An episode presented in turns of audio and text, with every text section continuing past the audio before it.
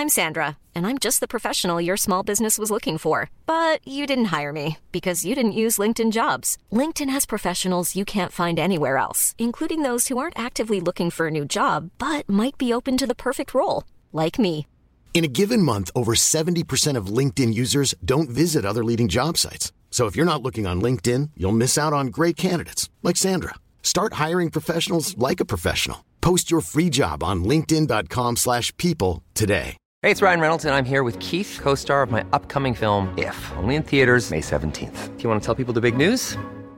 All right, I'll do it. Sign up now and you'll get unlimited for $15 a month in six months of Paramount Plus Essential Plan on us. Mintmobile.com slash switch. Upfront payment of $45 equivalent to $15 per month. Unlimited over 40 gigabytes per month. Face lower speeds. Videos at 480p. Active Mint customers by 531.24 get six months of Paramount Plus Essential Plan. Auto renews after six months. Offer ends May 31st, 2024. Separate Paramount Plus registration required. Terms and conditions apply if rated PG.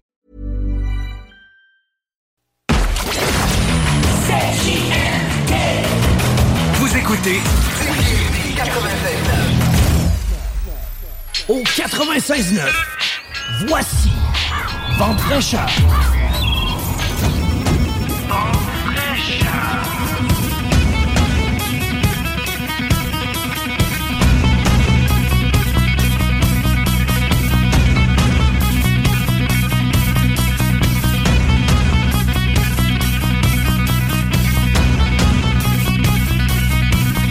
Allô, allô, la belle gang! Comment allez-vous ce matin, ce beau dimanche 28 mai 2023? J'espère que vous allez bien. Mon nom est Manon Poulain. J'ai l'honneur d'être dans vos oreilles jusqu'à 13h moins 5 à peu près. Et on va laisser place au technopreneur par la suite.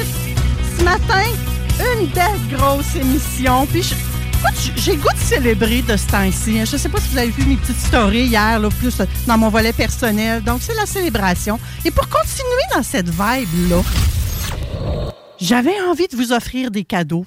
Moi, mais je vais faire ça différemment. hein. Vous vous attendez à ce que je vous donne un cadeau euh, physique que vous allez peut-être tenir dans vos mains. Mais c'est ça, puis c'est pas ça en même temps. Donc, chacune des chroniques d'aujourd'hui va être également diffusée sur la page Facebook de Vente fraîcheur. Donc, je vous invite à la rejoindre, cette page-là, à la liker, puis à participer à chacune de nos chroniques d'aujourd'hui en direct. On va voir si peut-être que ça va me donner le goût de faire ça plus souvent ou pas. Donc, euh, ça vous appartient, ma belle gang d'auditeurs.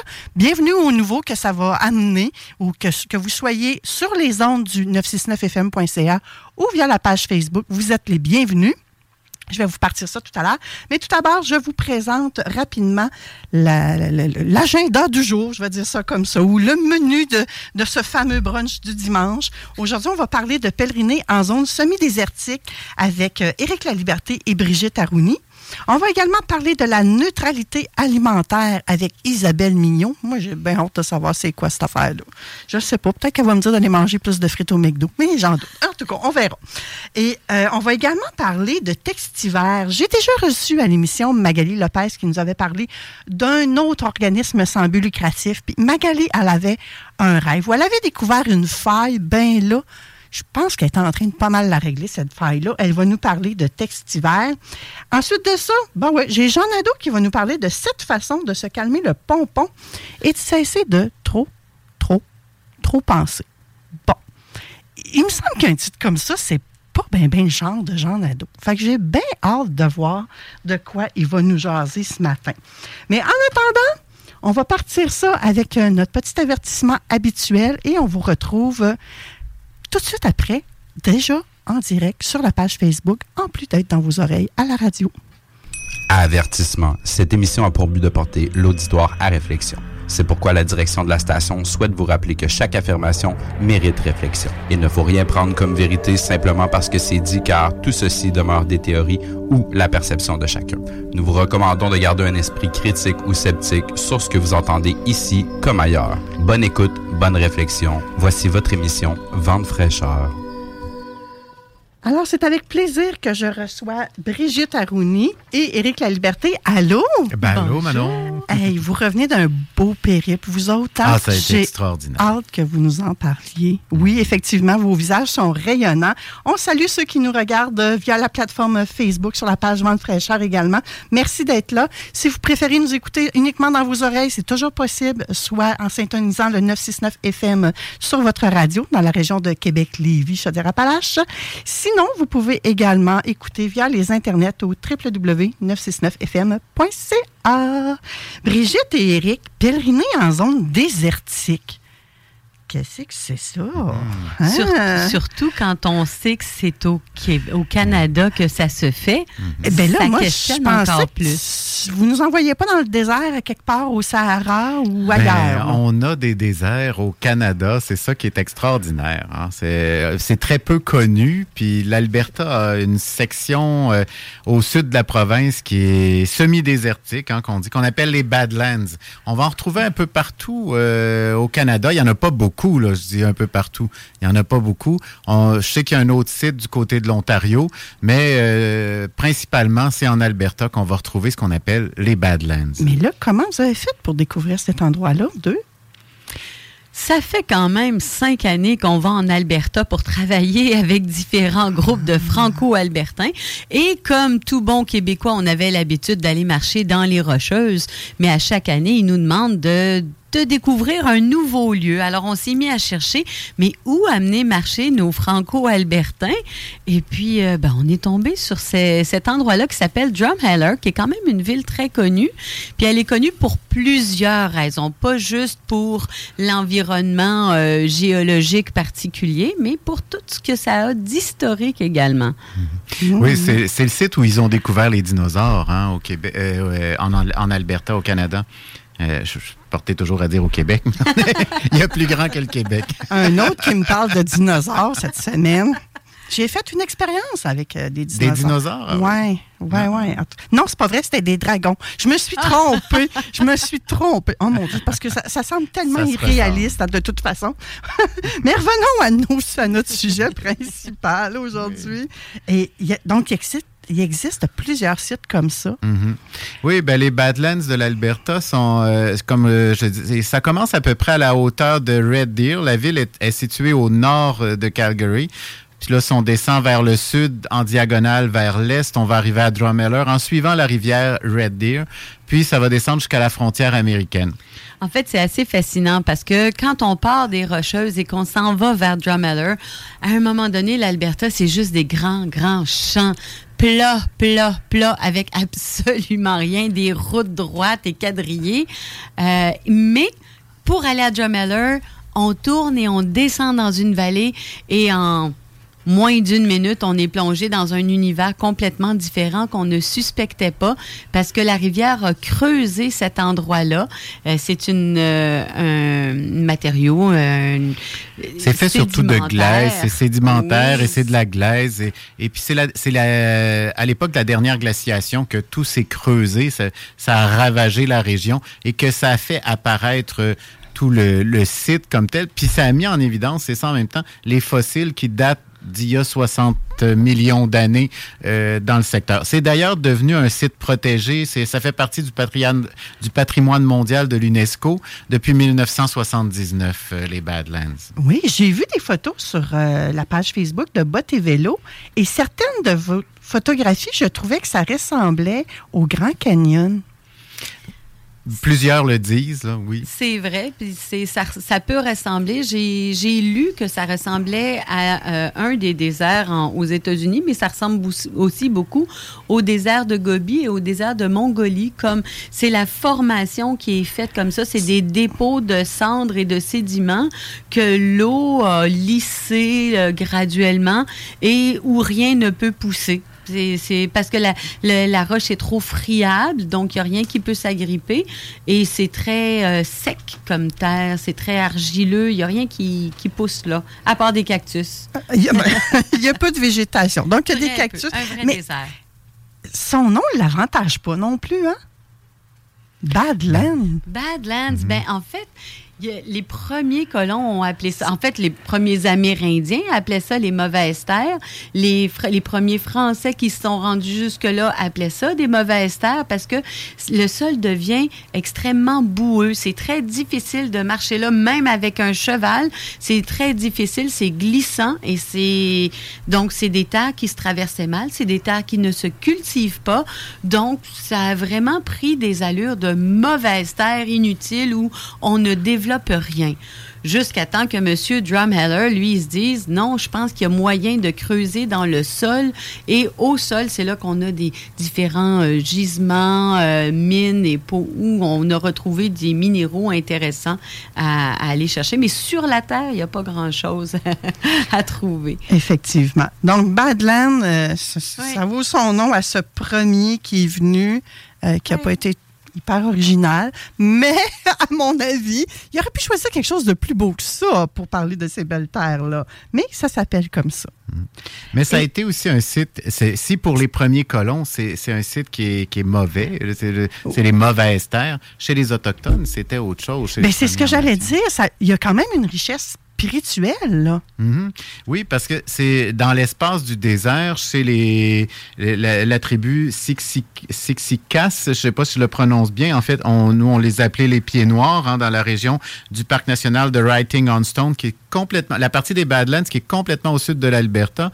Eux, ils voyaient un lieu spirituel important euh, parce que dans le désert, il se passe des choses inusitées, on vit des expériences et pour eux, euh, c'était vraiment un lieu spirituel important important sur ce plan-là. L'espace du désert euh, permet un type d'expérience spirituelle qui est autre. Euh, puis, ben, c'est ça. On lui accordait beaucoup d'importance à l'époque euh, avec les Premières Nations. C'est un héritage qui est quand même riche. Mais oui. Qu'est-ce que vous avez expérimenté là-bas dernièrement, là? Ben, euh, on a, euh, ce qu'on a fait, nous, ça n'a pas été une expérience qui est très, très longue. C'était vraiment juste une, une introduction à cette expérience au désert. Des gens pourraient vivre euh, des expériences plus longues. Je sais qu'il s'en fait du côté du Sahara, ou il y a, dans différents déserts à travers le monde. D'ailleurs, Eric Emmanuel Schmitt a écrit un beau petit roman sur son expérience au désert, sa nuit de feu qu'il a vécu au désert.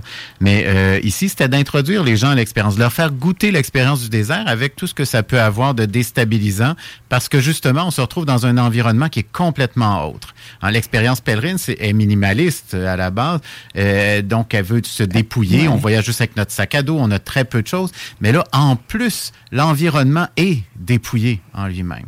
Fait qu'on porte attention à des détails qu'on n'aurait pas fait, qu'on aurait, auxquels on n'aurait pas porté attention autrement. Mais parlant de dépouillement, hein, c'est ça s'aggrave. Si on parle un peu de l'actualité, hein, il y a des feux de forêt qui font rage. Vous avez été impacté par ça lors de votre séjour? En fait, on a été là pendant euh, tout le mois de mai. Hein. On avait trois projets de travail là-bas et on a commencé dans les Rocheuses. À ce moment-là, euh, on n'était pas du tout touché. Mais quand on est arrivé à Edmonton, euh, là, vraiment, il y avait de la fumée. Puis à Drumheller, on était quand même à un bon 300, 200-300 kilomètres de, des feux. Euh, c'était bien la première journée. La deuxième journée, le, ciel était fumeux. Vraiment, là, euh, c'est une, euh, c'est une catastrophe. Pour l'Alberta, c'est une vraie catastrophe. Il y a quelque chose comme une cinquantaine de feux de forêt, je crois, en activité. J'ai cru voir également plus de 5000 personnes habitants évacués, relocalisés. souvent, la, la, grosse euh, détresse dans tout ça, c'est que les gens devaient quitter souvent en catastrophe et ce sont souvent des éleveurs. Alors, euh, eux quittaient, mais impossible, euh, quand on, on se relocalise en quelque part, mais quand tu as 125 vaches ou tout un poulailler à déménager, ça se déménage pas comme ça. il y a plusieurs bêtes qui sont mortes dans, dans tout ça. Là. Fait ça, c'est ce qui est, qui est de plus tragique à travers. Parce que les, gens en général on, s'en sont bien sortis. Il n'y a pas eu de, décès suite à ça. C'est les animaux qui ont, le payé, qui ont payé le plus pour ça. Oui, effectivement. il y a des pertes. Beaucoup d'argent. Derrière tout ça aussi, beaucoup d'efforts, beaucoup de mhm. découragement. Donc, on va leur souhaiter euh, Mais quelque chose tout qui le est courage nécessaire. Quelque chose qui est dû aussi au changement climatique. Hein. On voit que il y en a de plus en plus et c'est tôt durant l'année. Ils ont des sécheresses. Il y a, il y a moins d'eau. Les glaciers ont fondu plus tôt, il y a moins d'eau dans les rivières. C'est ça, il y, a, quelque chose qui se transforme et ça devient de plus en plus sec euh, dans cette région-là. Et l'Alberta est encore en alerte, d'ailleurs. Ils ont peur que ça s'aggrave de plus en plus. Et par curiosité, je me suis permise d'aller voir tout à l'heure au Québec, on en a-tu présentement des feux de forêt? On en aurait cinq en activité. Ah. qui seraient maîtrisés ou euh, mhm. sous contrôle. Donc, rien de comparable. Pour l'anecdote, si on a découvert en Alberta que Google Maps nous indique les, incendies incontrôlés quand on tape incendie incontrôlé sur Google Maps. C'est surréel, mais en même temps, pour des gens qui font euh, des pèlerinages comme vous le faites, c'est un outil hyper pratique. Mais oui, parce qu'on a eu à traverser une zone justement qui était en danger. Et euh, quand on a terminé à Jasper, on se dirigeait vers Edmonton et euh, on allait reconduire le groupe avec qui on venait de terminer à l'aéroport. Il fallait traverser une section qui était qui avait été évacuée pour euh, les incendies. Et ben, ça a permis de voir si la, route était fermée ou quoi. Puis c'était quoi l'étendue? On, a un peu la, carte des dégâts que ça cause et de l'étendue du feu. Mais oui, ça permet de nous situer et de voir qu'est-ce qui est en, en cours. Puis, il nous donne des liens en même temps pour avoir plus d'informations vers euh, le, le, gouvernement de l'Alberta. Donc, à quelque part, ça vous permet de vous sentir en sécurité, je présume. Ben oui, c'est ça. C'est un outil de plus. Hein? Puis on va en reparler tantôt des outils, justement, dans ce type de pèlerinage-là dans le désert. oui, et on y revient vraiment à qu'est-ce qui vous amène à aller pèleriner là? Pourquoi choisir un, pèlerinage semi-désertique? En fait, comme je disais, ça fait plusieurs années qu'on travaille avec les Franco-Albertains et à chaque année, ils nous demandent de les amener dans un cadre de déplacements intérieurs, extérieurs. Donc, on les amène marcher à différents endroits pour vivre le pour vivre le pèlerinage, le dérangement, la déstabilisation. Et cette fois-ci, aller dans le désert avec eux, c'était de leur faire découvrir une autre facette. On avait fait déjà marché Banff, marché Jasper, marché Lac La Biche. Il nous fallait quelque chose de différent, de nouveau, d'inusité. Et le désert invite à, comme le disait Eric, à un dépouillement, à un vide. Et le vide, ben, dans nos vies modernes, on n'en a pas souvent. On n'a pas ni le vide de bruit, ni le vide de matériel, le vide de présence humaine. Alors, euh, vivre la traversée d'un désert, c'est quelque chose euh, qui, qui, nous fait peut-être prendre conscience qu'il faudra en avoir plus souvent dans nos vies, de ce vide-là. Oui, mais là, euh, explique-nous, Eric ou Brigitte, dans une zone comme ça, là, on retrouve pas de toilette où on veut, pas de restauration non plus pas d'alberguer, pas d'hébergement? On n'est pas. Euh, la zone désertique est pas très large et n'est jamais très loin des villes en même temps. On est toujours un peu. Euh, on n'a on a jamais euh, des dizaines de kilomètres à faire avant de tomber sur un, village. C'est pas la traversée du Sahara, là. Non. C'était des. Non, non, c'est une pratique pour aller vers le Sahara. C'est ça. Mais quand même, là, ça sort de notre zone de confort. Là. Oui. Oui, parce que c'est surprenant, parce que malgré que ce soit tout petit, parce que c'est vraiment une zone qui longe la rivière Red Deer. Un corridor. C'est un corridor vraiment qui est semi-désertique, qui longe la rivière. Et dans ce corridor-là, mais aussitôt que tu rentres dans les Badlands, c'est facile de se perdre parce que tout se confond rapidement. Il n'y a plus aucune construction humaine, euh, il n'y a aucun point de repère, euh, tout se ressemble. Le sable reste du sable. Oui, la petite montagne, les petites collines. Tout nous a l'air. Les collines sont toutes pareilles. C'est toujours, on dirait, que c'est toujours le même paysage qui se répète et se répète. Et moi, je l'ai vécu parce que quand on est arrivé, tout de suite, j'ai dit à Brigitte, ben, je m'en vais repérer avant que le groupe arrive, commencer à regarder la, section qu'on va marcher. Et euh, tout de suite, j'ai marché peut-être 20 euh, minutes. Puis je, je me vire de bord à un moment donné, puis je regarde derrière moi, puis j'arrivais même plus à, voir, à, pouvoir dire par où je suis arrivé. Oh my God! J'avais, j'étais à peine entré dans le désert. Fait, Tu vois comment ça fait que ça prend des outils en même temps pour se repérer. oui, c'est quoi? On fait comme le petit pousset puis on sème des petites graines. non, c'est puis c'est là que nos outils d'aujourd'hui sont importants. Euh, le téléphone va de téléphone intelligent avec les cartes et tout, ça va devenir très utile pour Le réseau est bon même dans le désert. Oui, ben en tout cas, dans ce secteur-là, je La dis pas que dans le Hey, dire qu'il y a des endroits encore, même au Québec, où le réseau est, Mm. excusez-moi le mot, pourri. Et là, vous êtes dans plein désert, puis ça, Ça fonctionne. Oui, mais ce qu'il faut se dire aussi, c'est que si on télécharge nos cartes d'avance, même s'il n'y a plus de réseau, on arrive à nous géolocaliser Oui, quand ça. même. Fait que ça permet de voir où on est situé sur la carte, puis juste en suivant le petit point bleu qui nous indique sur la carte, ben on arrive à, à s'orienter puis dire ben je m'en vais dans telle direction, je veux rejoindre tel chemin ou tel bâtiment. Euh, ça permet de s'orienter. Fait que ça c'est minimalement ça au moins c'est là. Mais ensuite de ça, si on a aussi la fonction, on le met sous la fonction euh, euh, comment euh, par satellite, on voit les, on voit le paysage et tout ça. C'est une image, c'est pas juste le dessin des routes. Ben, on peut voir apparaître dans ces images-là des sentiers qui se sont faits. Parce que c'est sûr qu'on est dans le désert, mais on est proche des villes et il y a des gens qui vont faire du quatre roues dans ce coin-là. Ou du Fait que- vélo de Ou montagne. du vélo de Oh, montagne, oui. Fait qu'il y a des sentiers qui se sont tracés à force de passer parce que les gens utilisent les mêmes chemins. Est-ce que la cohabitation de tout ce beau monde-là se passe quand même bien? C'est sécuritaire pour euh, les marcheurs? Ben, je vais dire, on a On rencontré... n'a croisé personne. Non, c'est ça. Oh, on, on a peut-être rencontré des cyclistes, mais euh, quatre roues, on n'en a pas vu du tout. Non. OK. Non, puis c'est pas un désert de sable, c'est un désert un peu rocheux. Hein? Donc, euh, les- comme on dit, c'est pas juste qu'on voit pas sa route, c'est qu'il y a tellement de routes, il y a tellement de tracés, il y a tellement de possibilités. Puis c'est là, je pense qu'on peut questionner comment ça parle. Comment ça parle de la vie? Parce qu'avec Bot et Vélo, c'est toujours ça qu'on dit. Mais comment ça me parle?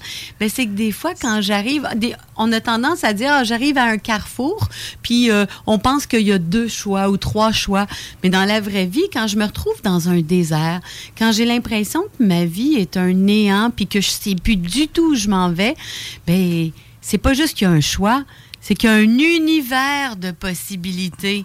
Puis il y a des lignes qui sont peut-être plus nettement tracées que d'autres, justement, parce que c'est là qui passe le 4 roues, donc c'est le chemin le plus marché par les gens autour de moi.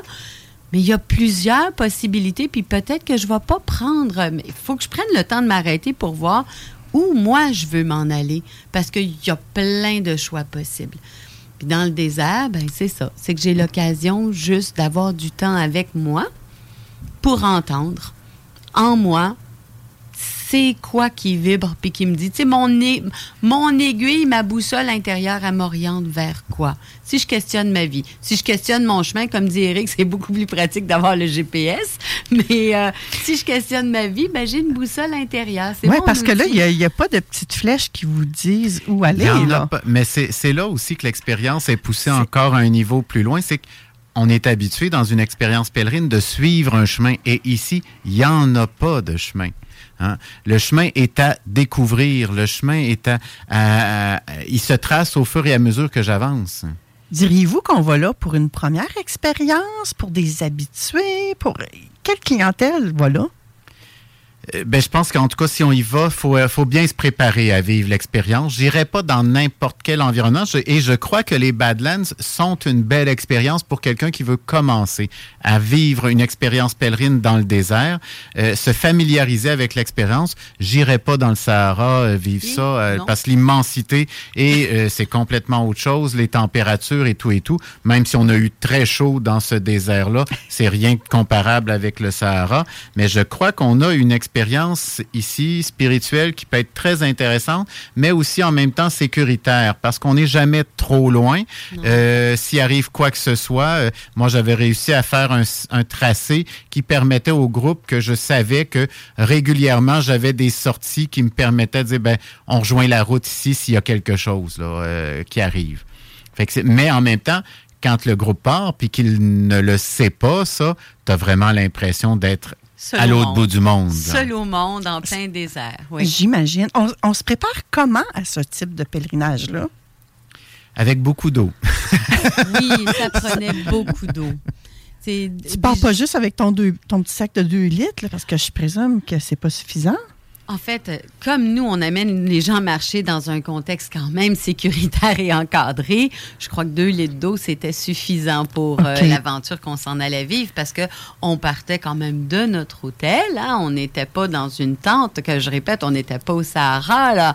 Mais, euh, et, on, et on terminait, euh, on terminait dans la ville. Donc, on allait d'un point de service à un autre. Une journée de marche, c'était parfait. Mais partir plus longtemps, quelqu'un qui se dit, ben moi, je m'aventure, euh, ben ça, faut partir avec un petit peu plus d'équipement, là, euh, parce qu'il n'y a vraiment aucun service dans ce secteur-là. Nous, on a fait une boucle. En fait, on a fait deux journées de, de, de courtes saucettes. Ça a l'air drôle, hein? Une saucette dans le désert. Une saucette, pas d'eau. Et, et là, j'imagine que c'est préférable de partir en groupe plutôt Oui. que de partir seul. Tout à fait. Oui, puis la force du groupe va être drôlement intéressante. On l'a vu, hein, l'effet que ça a eu sur le groupe, parce que, bon, comme il y a des sections où on euh, on n'est pas sur des sentiers, on trouve des sentiers tout à coup, on fait un petit bout parce que ça s'en va dans la direction qu'on veut aller, mais à un moment donné, il faut le quitter, le sentier, pour aller rejoindre un autre sentier euh, qu'on aperçoit euh, qui a été tracé, comme je disais, par soit les, les, les, vélos de montagne qui sont passés par là ou par des quatre roues. Ben, trouver son chemin à travers tout ça. Et là, on se retrouvait dans des contextes parfois que c'était pas toujours évident hein, de traverser, de monter, de, de grimper, de passer dans des, des failles entre euh, dans la colline pour arriver à monter, traverser puis aller de l'autre côté. Puis l'entraide que ça a généré était vraiment belle à voir dans le groupe, comment tout le monde se tenait. Je me souviens d'une scène à un moment donné où la pente était vraiment abrupte, puis là, tout le monde s'est tenu par la main pour descendre. Faire une chaîne. faire une chaîne humaine Oui. pour descendre et s'aider. C'était vrai, ça, ça crée un climat, une vie d'ensemble qui est vraiment extraordinaire. Puis, puis qui donne matière aussi à faire, encore une fois, un parallèle avec dans ma vie, quand je traverse un moment où j'ai le sentiment d'être seule au monde. Mais non, si je porte attention, déjà là, dans ce désert-là, on entendait des grillons, on a vu des sauterelles, on a vu des oiseaux, il y avait des belles petites fleurs du désert.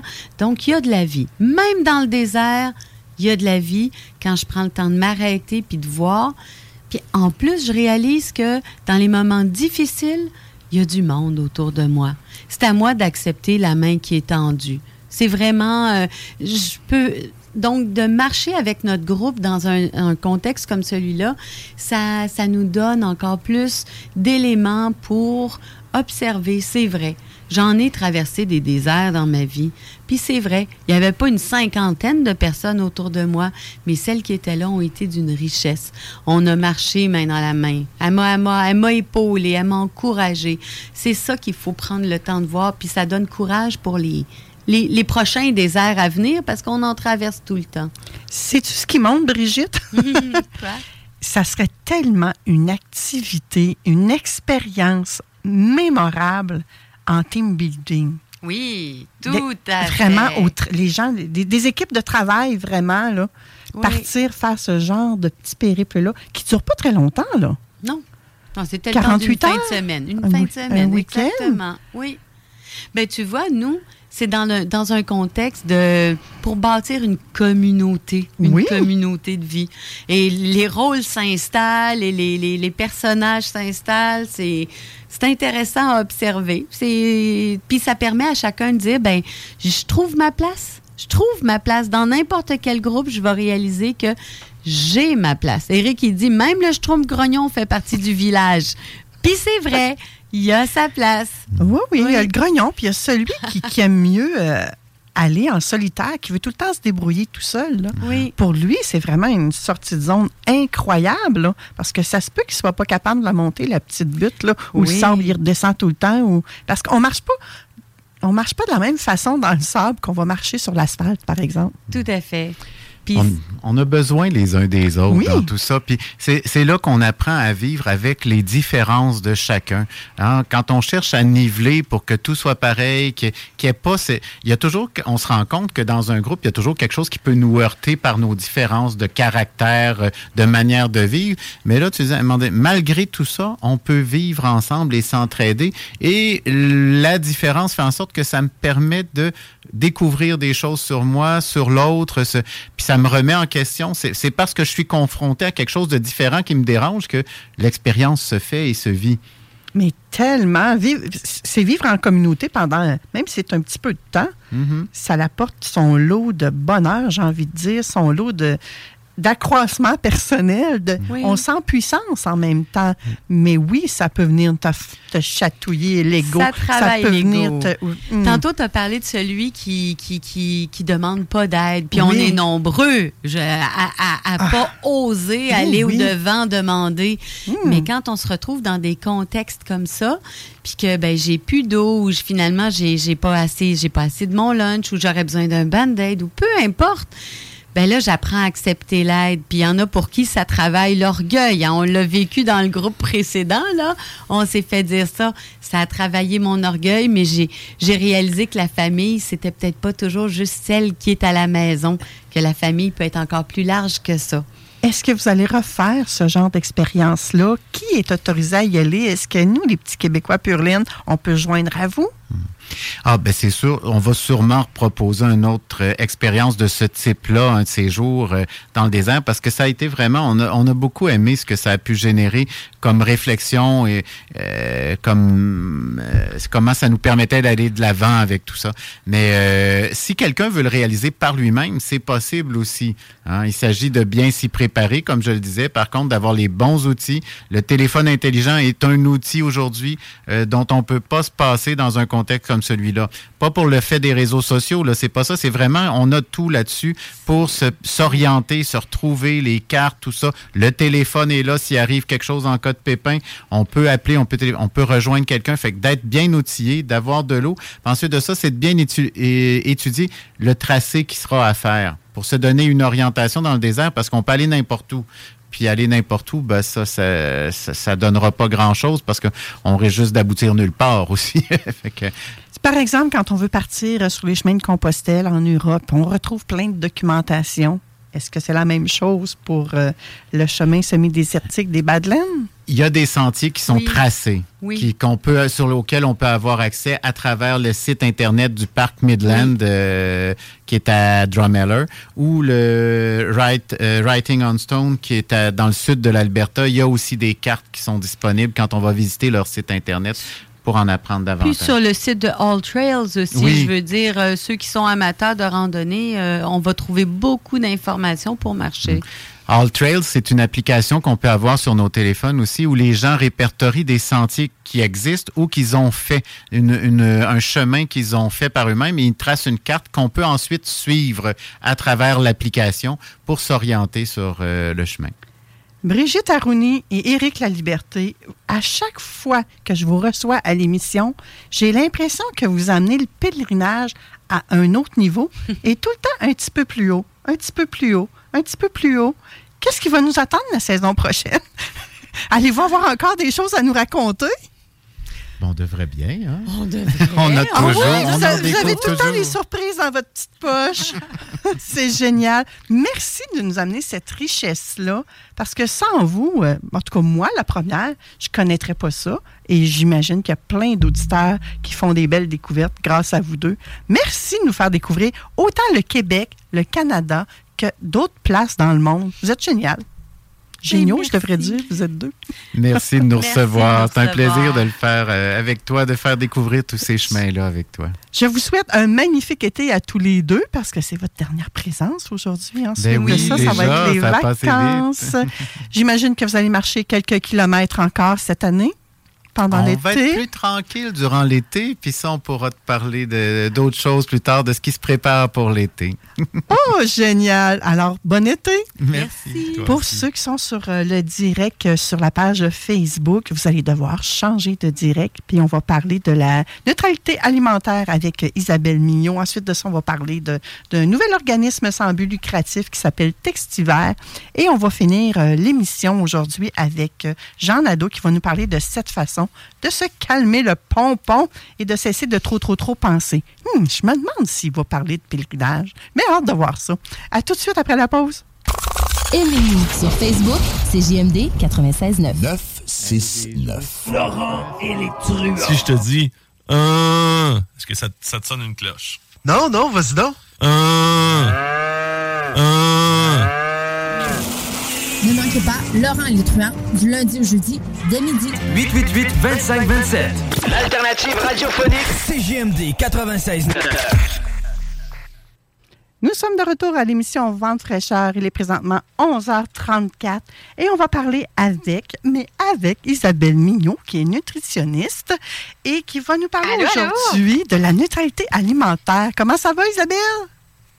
Eh, ça va bien, toi? Comment ça va en cette belle journée? Hey, ça va super bien. Écoute, on, on sait peut-être plus comment s'habiller. Hein? Des fois, les gens se disent ça. Fait que moi, j'y vais avec euh, des épluches d'oignons. Là. Fait que je peux en enlever. je Oui, peux en des épaisseurs qu'on peut enlever. Oui, c'est ça. J'y vais dans la simplicité. En même temps, moi, je trouve ça simple. D'autres personnes trouveraient ça bien compliqué, mais moi, je préfère y aller comme ça. Ce que je trouve un peu plus compliqué, Isabelle, c'est ton sujet aujourd'hui. Qu'est-ce que c'est ça? Eh oui, effectivement, on se demande beaucoup qu'est-ce que c'est ça.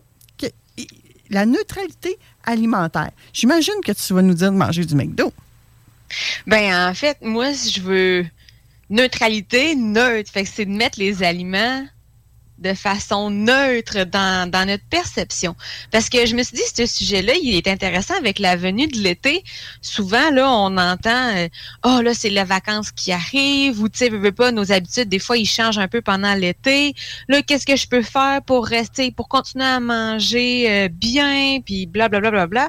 Il y a beaucoup de je dirais, d'appréhension par rapport au changement d'habitude avec l'été. Puis, euh, c'est ça, les gens, ont, ils ont comme peur de plus être en santé, de prendre du poids. Tu sais, peu importe la, Ah ben la oui, raison. les gens, les gens veulent peut-être plus prendre du poids, mais encore plus que ça, ils veulent rentrer dans leur maillot. Oui, Donc, ils veulent peut-être plus en perdre. Hein? Même c'est ça, en perdre. Donc là, je me suis comme dit, Hmm, ça va être un bon moment pour comment diminuer le stress par rapport à ce qui s'en vient pour l'été. Ben, c'est essayer de changer sa perception qu'on a envers les aliments. Donc, fait que là, le but, je, vous sème des petites graines de réflexion, puis vous ferez ce que, ce que vous voulez avec ça. En fait, souvent, ce qu'on entend beaucoup dans le discours, c'est qu'il y a des aliments qui sont bons pour la santé, puis il y a des aliments qui sont mauvais pour la santé, puis ça fait vraiment une catégorisation d'aliments, ce qui fait en sorte que quand je mange un aliment qu'on catégorise comme mauvais pour la santé, ben veut veut pas, ça vient comme augmenter mon niveau de stress, mon niveau d'anxiété, ça vient beaucoup aussi augmenter la culpabilité hein, chez certaines personnes quand je mange quelque chose qui est mauvais entre guillemets et là je culpabilise, ça fait qu'on est aussi beaucoup moins à l'écoute de son corps et, et de ses signaux. Puis c'est quoi en fait la culpabilité? C'est qu'on se sent coupable parce qu'on a fait quelque chose de pas correct selon nous. Fait que si on parle d'aliments de façon négative, c'est sûr que c'est facile que la culpabilité vienne embarquer quand on mange ce dit mauvais aliment, entre guillemets. Fait que là, c'est, c'est pas intéressant parce que ça vient vraiment faire que j'ai pas une belle relation avec la nourriture. Hein? Ça, au lieu d'avoir une relation amour-amour avec la nourriture, ça fait que j'ai une relation un peu amour-haine. Puis c'est pas agréable. Ça, ça enlève un peu le plaisir aussi de manger quand, euh, quand je mange, puis après ça, je me sens mal, je suis pas bien, puis tout ça. C'est aussi le reflet de la relation qu'on a avec soi-même, j'ai l'impression, Isabelle. Oui, beaucoup aussi. Souvent, la, la, la, la relation qu'on a envers la nourriture est quand même étroitement liée aussi avec la relation qu'on a avec notre propre corps quand on parle d'image corporelle également. Fait que c'est vrai que c'est euh, c'est deux choses, mais souvent bien interreliées. Oui. Alors, tu as quoi à nous proposer pour qu'on s'en sorte dans tout ça, là? Ben, en fait, c'est d'essayer de se dire qu'il n'y a pas un aliment en soi qui a le pouvoir de déterminer ma santé ni mon poids. Il n'y a pas un super aliment méga magique qui va faire que si je mange juste ça, je vais vivre jusqu'à 150 ans sans Wow, problème de attends un peu, là. santé. Ouais, là, tu parles de longévité, là, mais attends un peu, là. On voit plein d'affaires sur les réseaux sociaux Eh, oui, oui, qui oui, nous on voit beaucoup de promettent, écoute, avale Mm. ce petit jujube-là, euh, bois cette petite affaire-là, euh, mange ça, puis tu vas voir, tu vas perdre. Et puis, des fois, ils vont jusqu'à 10 livres par semaine. Ou... Des Oui, fois, oui, les chiffres sont exagérés, là, Oui. à mes yeux. Moi, je pense que, tu sais, il faut rester critique quand ça a l'air trop beau pour être vrai. quand il y a comme une pilule miracle, que tu as juste besoin de faire ça, mais rien changer d'autre dans ta vie, puis tout d'un coup, tu as tous les résultats attendus. Oui, parce qu'il qu'en plus, c'est très dit, critique, tu peux là. manger tout ce que tu veux, là, si tu prends cette petite affaire-là, là. Ben oui, puis c'est souvent, comme, comme tu dis, relié maintenant avec des pertes de poids, euh, de, puis assez faramineuses, là, avec des résultats, euh, honnêtement, là, qui font pas vraiment de sens. Puis, tu sais, c'est pas du tout basé sur, sur la science, là, on va se le dire, là, ces choses-là. Que ça, ça n'a rien à voir avec ce que tu nous parles aujourd'hui, là, la neutralité alimentaire. Ben, ben oui, puis non, en fait. Euh, c'est pas parce que je, mange, je prends cette pilule miracle-là qu'après ça, ça va-tu vraiment faire en sorte que ça va améliorer ma relation avec la nourriture? Au bout du compte, que je vais pouvoir manger ce que je veux sans me sentir coupable? Fort probablement pas. En fait, ça va juste renforcer cette espèce de perception de bons et de mauvais aliments. Ouais, c'est Puis, ben, on va se dire, les pilules miracles, ça existe pas. Si ça existait, on, on le proposerait, là. Mais T'en prendrais toi-même, c'est ça? ça, ça existe pas. Puis, tu sais, on s'entend pour être en santé, là, c'est c'est toutes mes habitudes de vie qu'il faut que je vienne revoir. Puisque la santé, c'est physique et mentale. Souvent, on oublie cet aspect-là aussi. Il faut que je sois bien dans ma tête aussi, là. avec euh, les habitudes que j'ai. J'aime ça que tu apportes de ça, Isabelle, parce qu'à quelque part, ben, vous, vous me connaissez, hein, je suis un peu en rondeur, je me porte bien et je suis en santé. J'ai 52 Ben oui. J'ai pas de maladie, mais aucune, même si j'ai des antécédents familiaux qui pourraient faire en sorte que je possède Bon, on est certaines plus à risque, là? J'en ai pas. Je suis en parfaite santé et pourtant, ça m'arrive des fois de me faire approcher par des gens, me dire, euh, là, me parler du poids, puis tout ça. Hey, je m'en. J'allais dire un gros mot. Oui, je m'entends de votre. Euh, Hey, t'es-tu en santé, toi? Ah non, moi, j'ai vu passer sur tes réseaux sociaux que tu étais à l'hôpital pour euh, telle affaire. Ben, je m'excuse. Viens pas me vendre ta merde. Ben oui. Mais c'est mais c'est c'est super toi tu sais clairement là ta réflexion est très bien avancée puis on aime ça là justement de dire euh, la santé c'est pas mon égale pas le poids que j'ai la santé c'est vraiment mes habitudes comment je me sens physiquement mentalement puis c'est c'est vraiment l'amalgame de, de tout ça. La diversité Ben, comme je corporelle qu'on qu'on Oui. entend de plus en plus parler, là, j'adore. Mais en fait, le poids, il y a une sais-tu quelle proportion du poids provient de la génétique? Non, dis-moi. de- ben, ça varie d'une personne à l'autre, là, mais ça peut être de 50 à 80 du poids est dicté par notre génétique. Tu sais, pense à, à la grande, ta grandeur. On s'entend, il y a une diversité de grandeur dans la société. Euh, c'est pas tout le monde qui mesure, euh, pas toutes les femmes sont 5 pieds 5, pas tous les hommes sont 6 pieds. Là, on a une diversité. Puis on s'entend, il y a une très grosse part de génétique. Là, la grandeur, je pense, c'est encore plus grand, mais peut-être que génétiquement, j'étais programmée pour être très, très grande. Puis je sais pas, là, si j'ai souffert de malnutrition euh, pendant ma jeunesse, finalement, j'ai arrêté un poids, euh, pas un poids, mais une taille vraiment plus petite. Ça se peut aussi. Fait que oui, il y a un facteur environnement, mais c'est beaucoup de la génétique. Puis le poids, c'est la même chose. Puis c'est vrai, là, la diversité corporelle, elle est là. Il n'y a pas un corps que tout le monde a facilement en claquant des doigts. C'est moins de 2 des gens de la population que naturellement, ils ont le corps qu'on peut dire qui sont avec les standards de beauté qu'on entend, puis tout ça, là, que c'est très subjectif, on va se le dire. là. Ah oui, et là, parfois, ça va jusqu'aux chirurgies esthétiques, là, pour pouvoir corriger quelque chose. Oui. Mais tu as raison, Ben Isabelle. oui. Je je suis là, là, puis je- dès que tu as dit qu'il y avait 50 à 80% du poids qui venait de la génétique, je me suis mis à rechercher dans ma tête, OK, mes parents, mes grands-parents, euh, OK, mes enfants, OK, eux autres aussi ont eu des enfants. Et puis, mon Dieu, la tendance est là, là. Mhm. Vraiment, là. Ben oui, c'est sûr, l'environnement, nos habitudes de vie, ils ont une grande part dans tout ça aussi, là, par rapport au poids, mais c'est pas juste ça. là. Le poids, là, il y a à peu près une centaine de facteurs qui l'influencent. Fait que c'est pas vrai que la petite pilule magique qu'on voit sur TikTok ou sur Instagram, que pouf, ça va venir tout contrôler ça. En tout cas, si ça marche pour pour vous vraiment- autres, tant mieux. Ben, tant, tant mieux, mais c'est pas du tout fondé sur la science, je peux vous le garantir. Donc, comme c'est ça, je disais, il n'y a pas un aliment qui fait qu'on est en super santé, mais d'un autre côté, il n'y a pas un aliment qui fait que tout d'un coup, euh, je vais être en très mauvaise santé, je vais prendre full de poids. Tu sais, l'aliment en soi, il n'y a pas ce pouvoir-là. Ça va être mes habitudes alimentaires, entre autres, en son ensemble, qui peut avoir une influence sur ma santé ou, ou mon poids, dépendamment de ce que je fais, mais c'est pas l'aliment spécifiquement. Fait faut essayer d'arrêter de penser que tous les aliments, c'est ça, de, que c'est bon ou mauvais. Là, la neutralité alimentaire, il faut comprendre que c'est d'un point de vue moral. Oui, les aliments sont pas équivalents d'un point de vue nutritif. Je le sais, je suis quand même nutritionniste, j'ai étudié beaucoup les aliments. Il y a des aliments plus riches en protéines, il y a des aliments plus riches en fibres, des aliments plus riches en gras. je le sais, là, vous, vous m'apprenez rien. Ça va. Moi, c'est vraiment d'un point de vue moral, tous les aliments sont sur le même pied d'égalité. C'est pas parce qu'un aliment qui est moins nutritif, qui m'apporte moins de nutriments, qui est nécessairement mauvais pour la santé. C'est vraiment ça. C'est subtil comme différence, mais c'est vraiment ça la différence. Parce que c'est en catégorisant les aliments qu'on va développer une mauvaise relation avec eux, puis ça va faire en sorte qu'on va obséder par rapport à ces aliments-là. Parce que l'interdit, c'est très attirant. Donc, si je m'impose des règles, puis je me dis, il faut absolument pas que je mange, prenons des exemples communs, du chocolat, OK? faut vraiment pas que je mange du chocolat. Qu'est-ce que ça va faire en sorte? Ben, j'ai juste, le goût de manger du chocolat.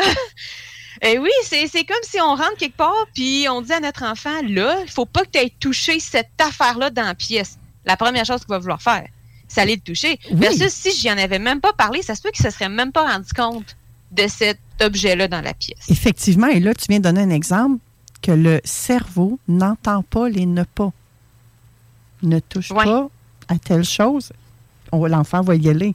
C'est la même chose quand on dit un, non, non, je ne peux pas prendre de chocolat.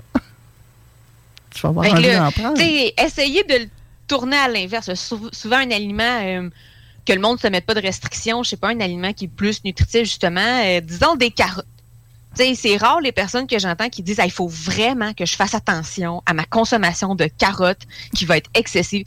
C'est très, très rare. Mais si à partir de demain matin, je vous disais là, plus le droit de manger de carottes, plus du tout, du tout, pour toute la vie, tout d'un coup, on va être comme Ah, mais là, il me semble, ça aurait été bon, des carottes avec ma trempette. Ah, il me semble, ça aurait été bon, des carottes dans. Puis là, tout d'un coup, on vient que là, j'aurais vraiment un goût de manger des carottes. Comment ça? Ben, c'est juste parce qu'on vient de se dire un je peux pas, c'est interdit. Fait que là, le cerveau, il est comme, hmm, j'ai juste le goût maintenant. Hmm, c'est vrai, ce qui est interdit est plus intéressant et plus attirant. Hein? Et voilà, fait que c'est juste de remettre en question nos propres croyances envers la nourriture, puis se demander pourquoi est-ce qu'on pense qu'il y a des aliments qui sont bons ou mauvais pour nous. Fait que c'est d'essayer d'avoir un discours allemand, euh, un discours intérieur qui est beaucoup plus neutre, un discours plus rationnel, moins angoissant, moins culpabilisateur. Vite de même, ça a l'air facile à dire, difficile à faire. C'est vrai, tu sais, quand on veut changer des croyances, des perceptions qu'on a, ça, prend du temps. Il faut qu'on se remette en question. Puis, c'est correct aussi. Je vais donner un exemple. Si je me dis la phrase, euh, ah, oh, j'ai mangé du chocolat, je suis tellement gros, j'ai tout gâché mes efforts, j'avais fait attention toute la semaine. Oh, là, c'est un sabotage. discours très négatif. Oui, vraiment, hein, tu sais, c'est comme si c'était nous, je manque de volonté, tout ça. À la place, là, ce que je pourrais me dire, j'ai mangé du chocolat, j'ai quand même mangé une grosse quantité. Tu sais, là, je me sens ballonnée, je suis quand même inconfortable côté, tu sais, physique parce que j'ai mangé une grosse quantité de chocolat. Mais la raison de tout ça, c'est parce que j'ai dépassé ma satiété. J'avais pas réellement faim quand j'en ai mangé. Par contre, il faut que je me souvienne que cette sensation-là est temporaire. Puis si j'écoute vraiment ma satiété, je vais éviter de me sentir de cette façon-là.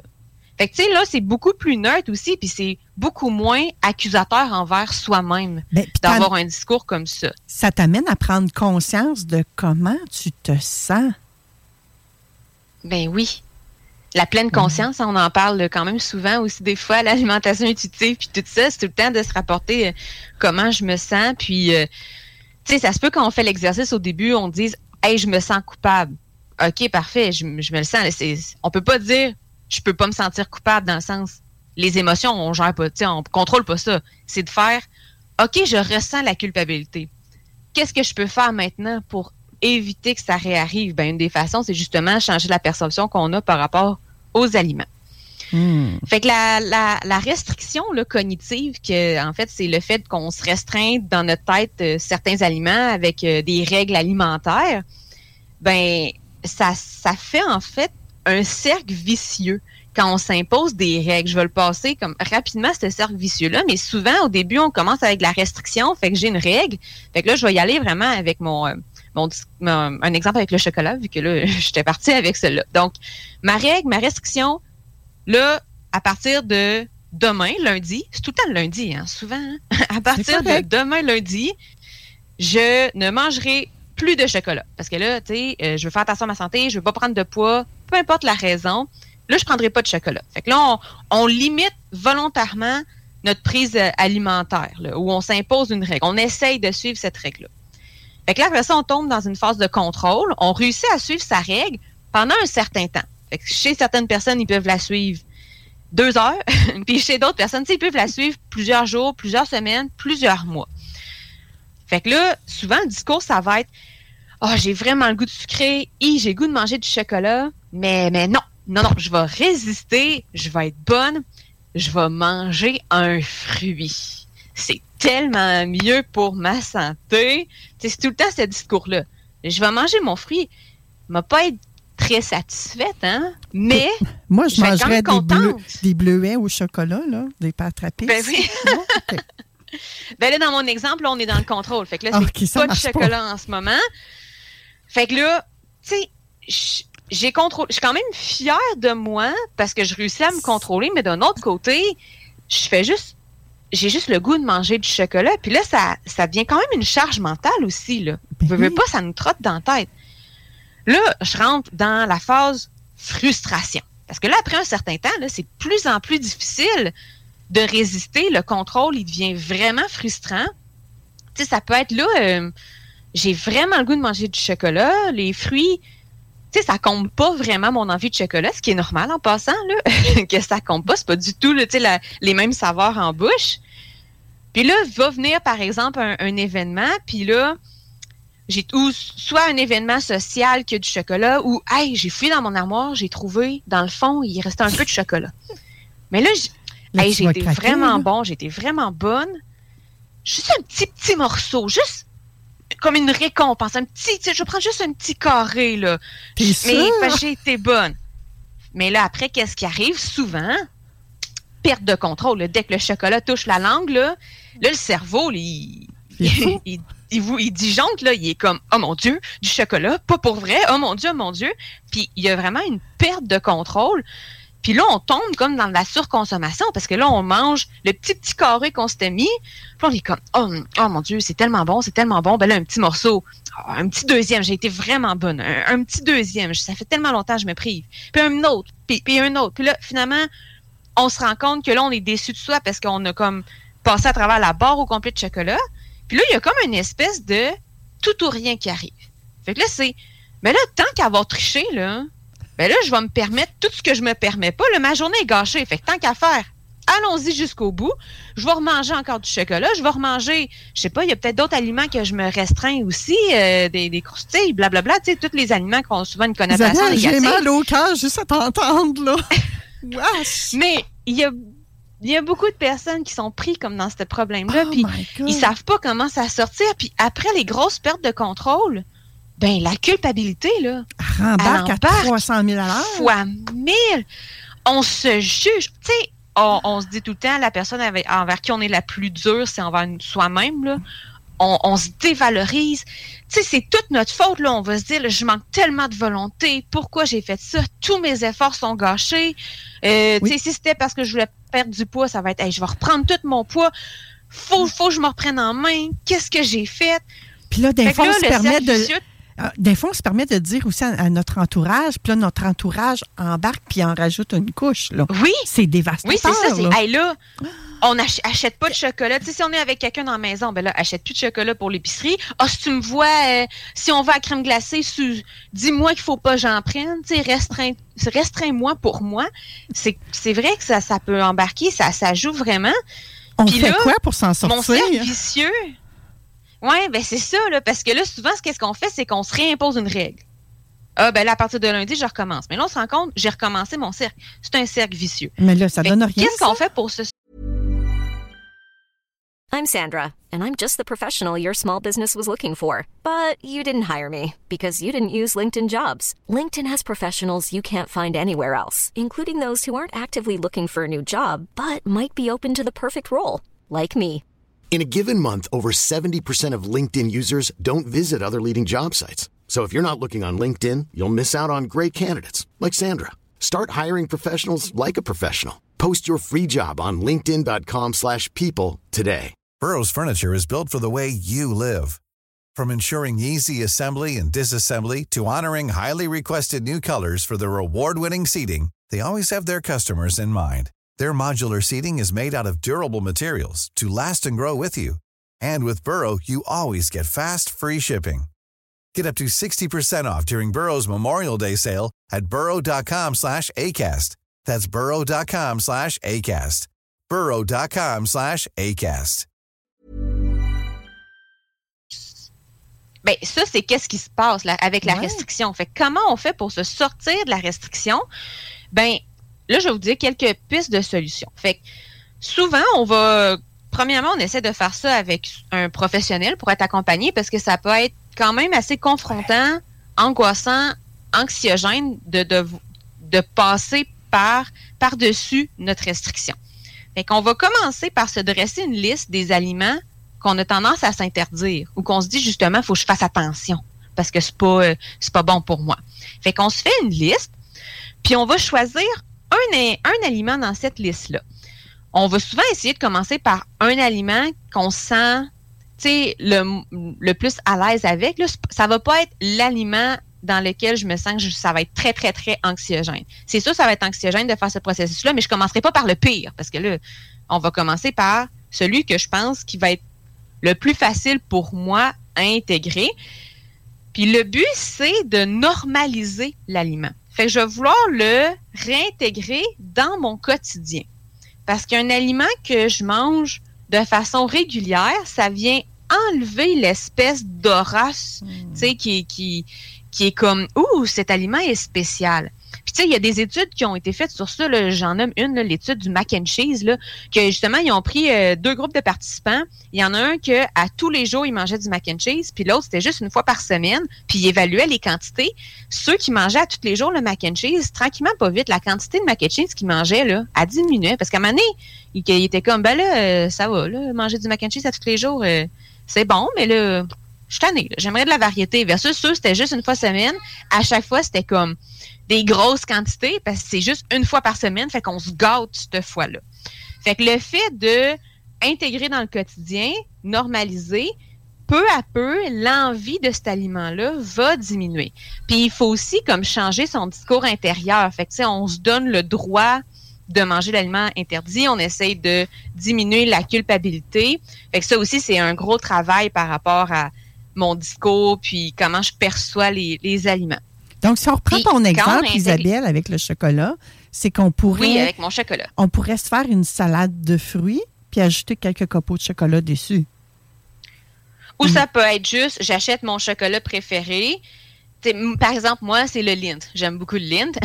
fait que je prends, je prends du Lind, puis je me choisis un moment pour la jour- dans la journée aussi parce que faut que le contexte autour de ça, il soit euh, favorable pour venir déguster aussi mon aliment. Fait que je vais dire, par exemple, ben là, à chaque souper, mon dessert sera, euh, puis là, je choisis ma quantité, je sais pas, une boule de lint ou deux boules de lint, ou, tu sais, peu importe, là.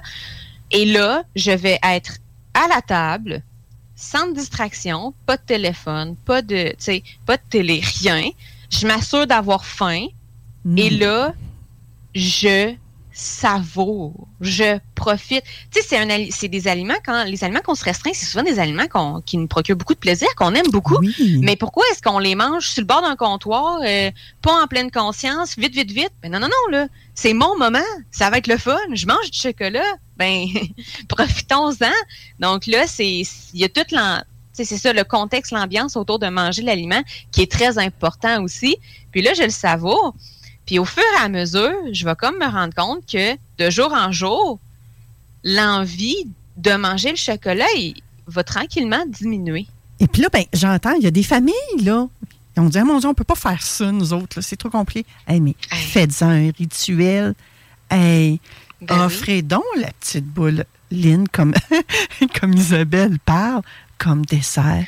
Hey, ça, là, c'est comme si vous mettiez la cerise sur le Sunday, là. Faites-en un petit rituel, un petit moment agréable avec la famille? Ben oui. Ben oui, puis tu sais, tu- parles famille, fait que j'imagine avec des enfants, souvent justement, il y a des parents qui ont peur par rapport au dessert. Ben là, mon enfant, il voudra juste manger ça, blablabla.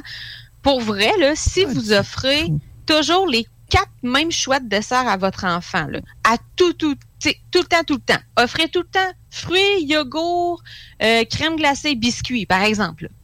Tout le temps, tout le temps ça.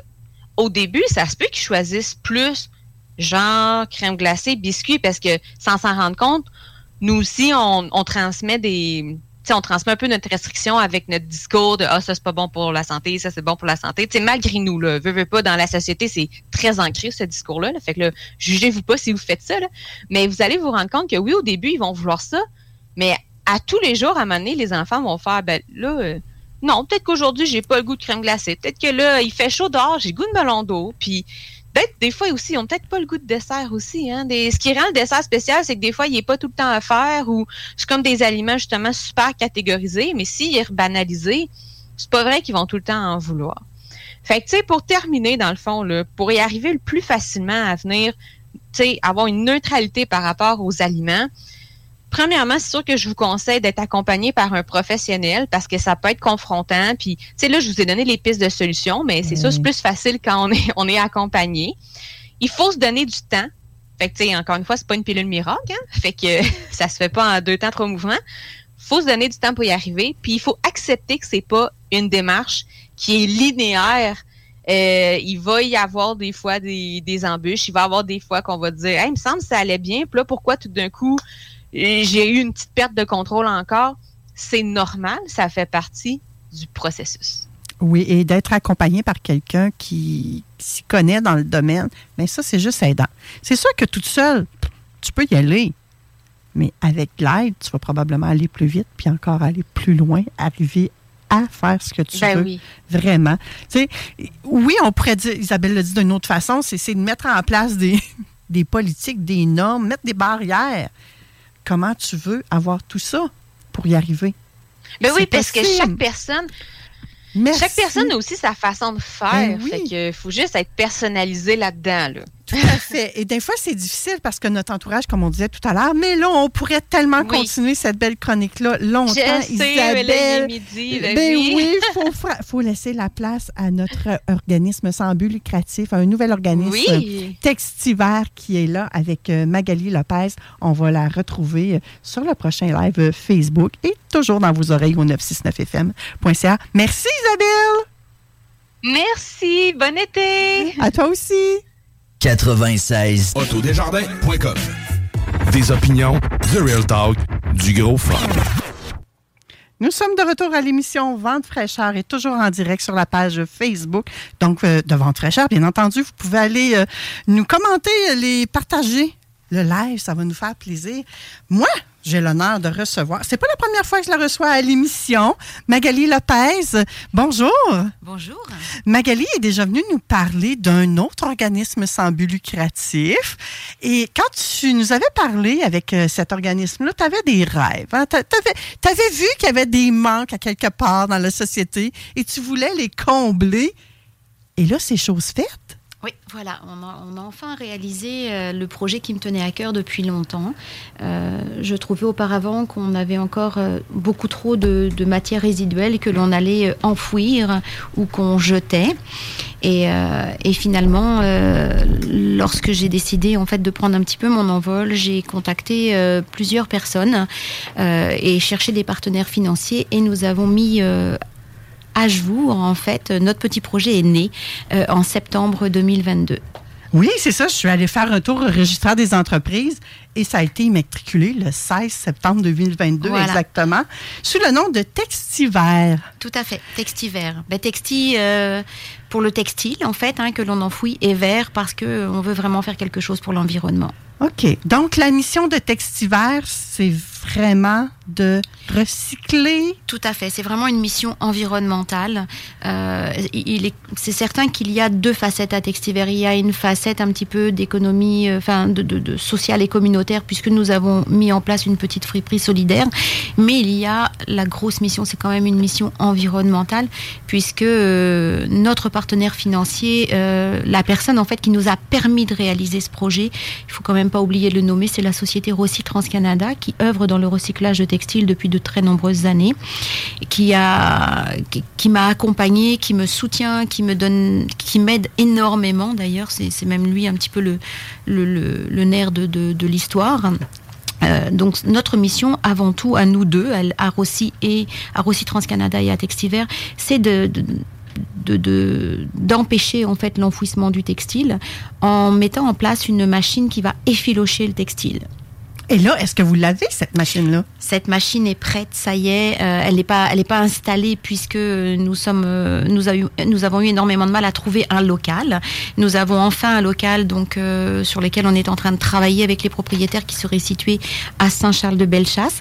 Mais c'est une machine qui va nous permettre en fait d'effilocher tout type de textile, que ce soit du polyester, que ce soit du synthétique, que ce soit du nylon, de la polyamide ou du coton, ou de la laine, de la laine pure. Nous allons pouvoir l'effilocher et en fait le réorienter vers d'autres filières. C'est la partie aussi intéressante. On va pas effilocher pour avoir des densités moins fortes à, enfouir ou à brûler. Nous allons pouvoir le réorienter euh, vers des filières dans la construction, dans l'agriculture, euh, dans le rembourrage euh, et autres. Donc, ça va permettre à du linge ou peu importe le textile qu'on ne peut pas réutiliser en seconde vie ou en troisième vie d'arriver à être encore utile plutôt que de l'enfouir, comme Voilà, énormément de pays le font déjà, en fait, depuis plusieurs années, euh, en Europe notamment, euh, puisque bah, c'est certain qu'en Europe, hein, le- les territoires sont tellement plus petits qu'il a fallu trouver des moyens euh, rapides pour pouvoir détourner des sites d'enfouissement les matières résiduelles.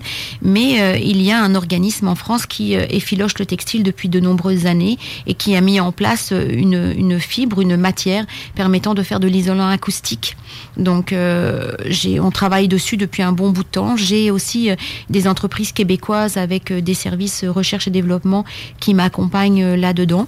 Et, euh, nous avons trouvé des filières pour réorienter cette fibre textile. Donc oui, c'est quand même énormément. C'est un volume, euh, un, très très gros volume qui pourrait être détourné de chaque euh, de chaque LET en fait ou écocentre. OK. Et il y avait un autre volet à l'organisme? Quel est-il? Le petit volet en fait qui dépend de la friperie solidaire, hein, qui est un, volet, euh, un, volet social et, communautaire. Donc nous avons créé une friperie solidaire à Pintendre. Pourquoi Pintendre? Parce que c'est la seule place où aucun service d'entraide n'avait de friperie et neuvré. Nous ne sommes pas là pour créer euh, un mal-être ou de la concurrence ou euh, poser un problème à qui que ce soit, puisque nous voulons travailler main dans la main avec les services d'entraide. Cette petite friperie solidaire, en fait, euh, place le textile qui est encore beau, revend le textile qui est encore beau à des coûts vraiment euh, moindres, très bas, et tout ce qui n'est pas vendu, en fait, euh, nous le, nous le gardons, nous le stockons euh, et classifions de façon à ce que si euh, un travailleur social ou une personne est en difficulté, nous pouvons euh, venir offrir en fait nos services en donnant ces boîtes de textile pour une famille ou, autre.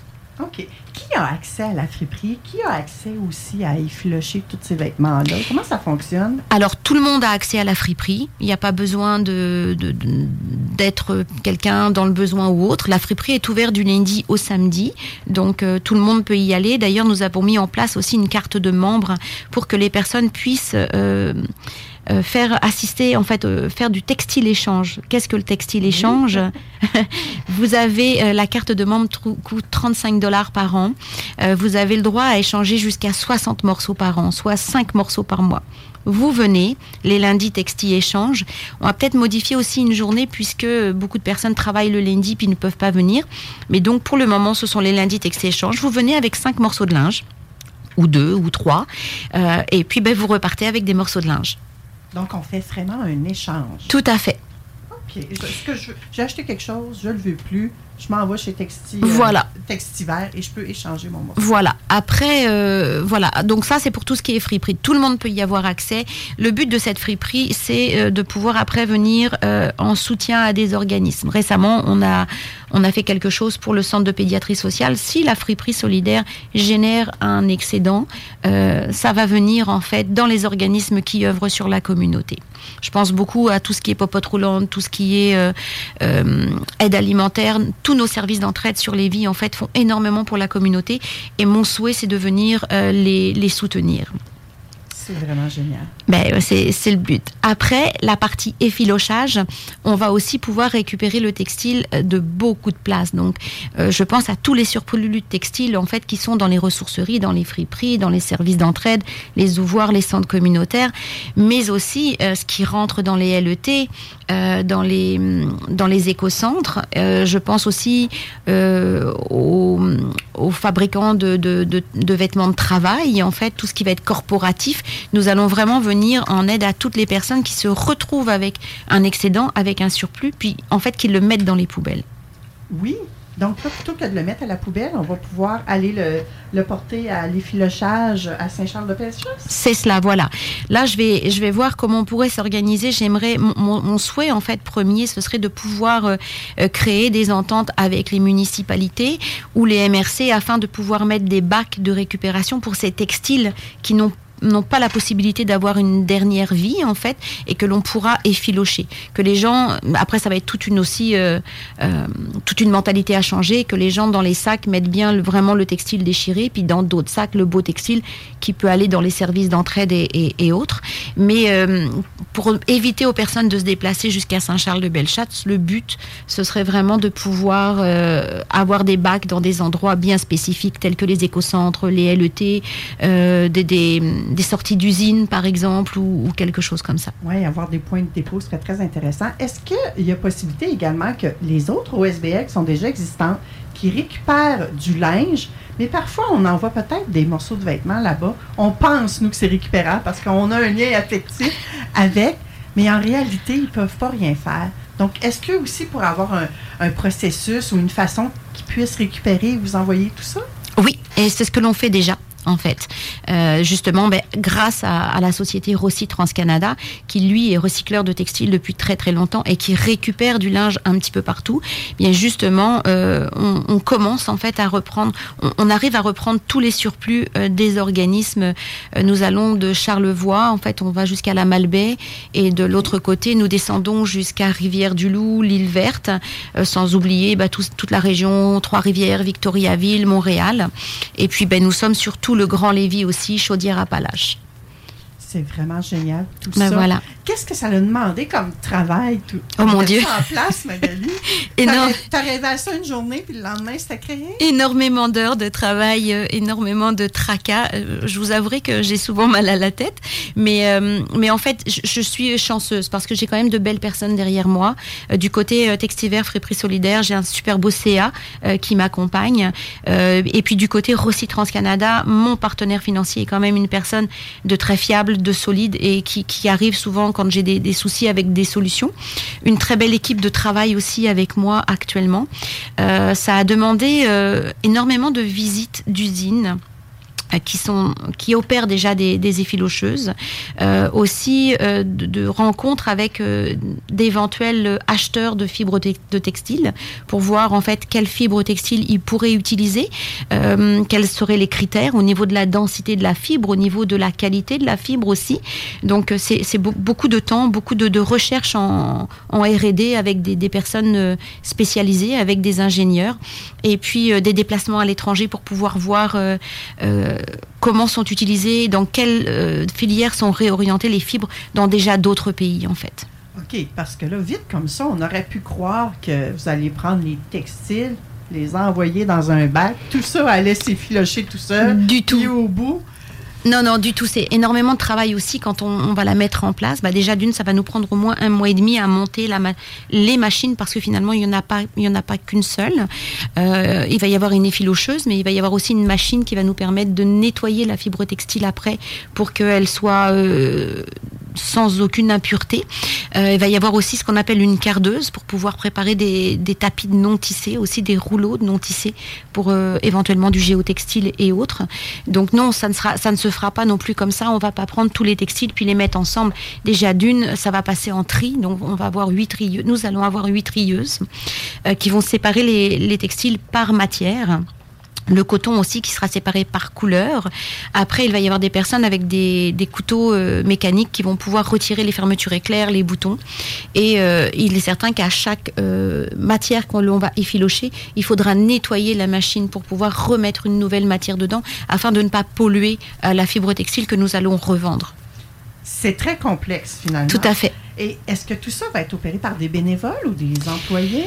Non, ça va être des employés. Ben, J'ai certaines personnes qui m'ont déjà contacté, qui sont très intéressées par le projet, puis qui trouvent que c'est formidable. Donc nous aurons des bénévoles, mais nous allons recruter euh, beaucoup de monde en fait. Euh, en fin d'année, il y aura au moins 8 à 10 personnes qui travailleront, puisque nous aurons en théorie les locaux euh, début novembre.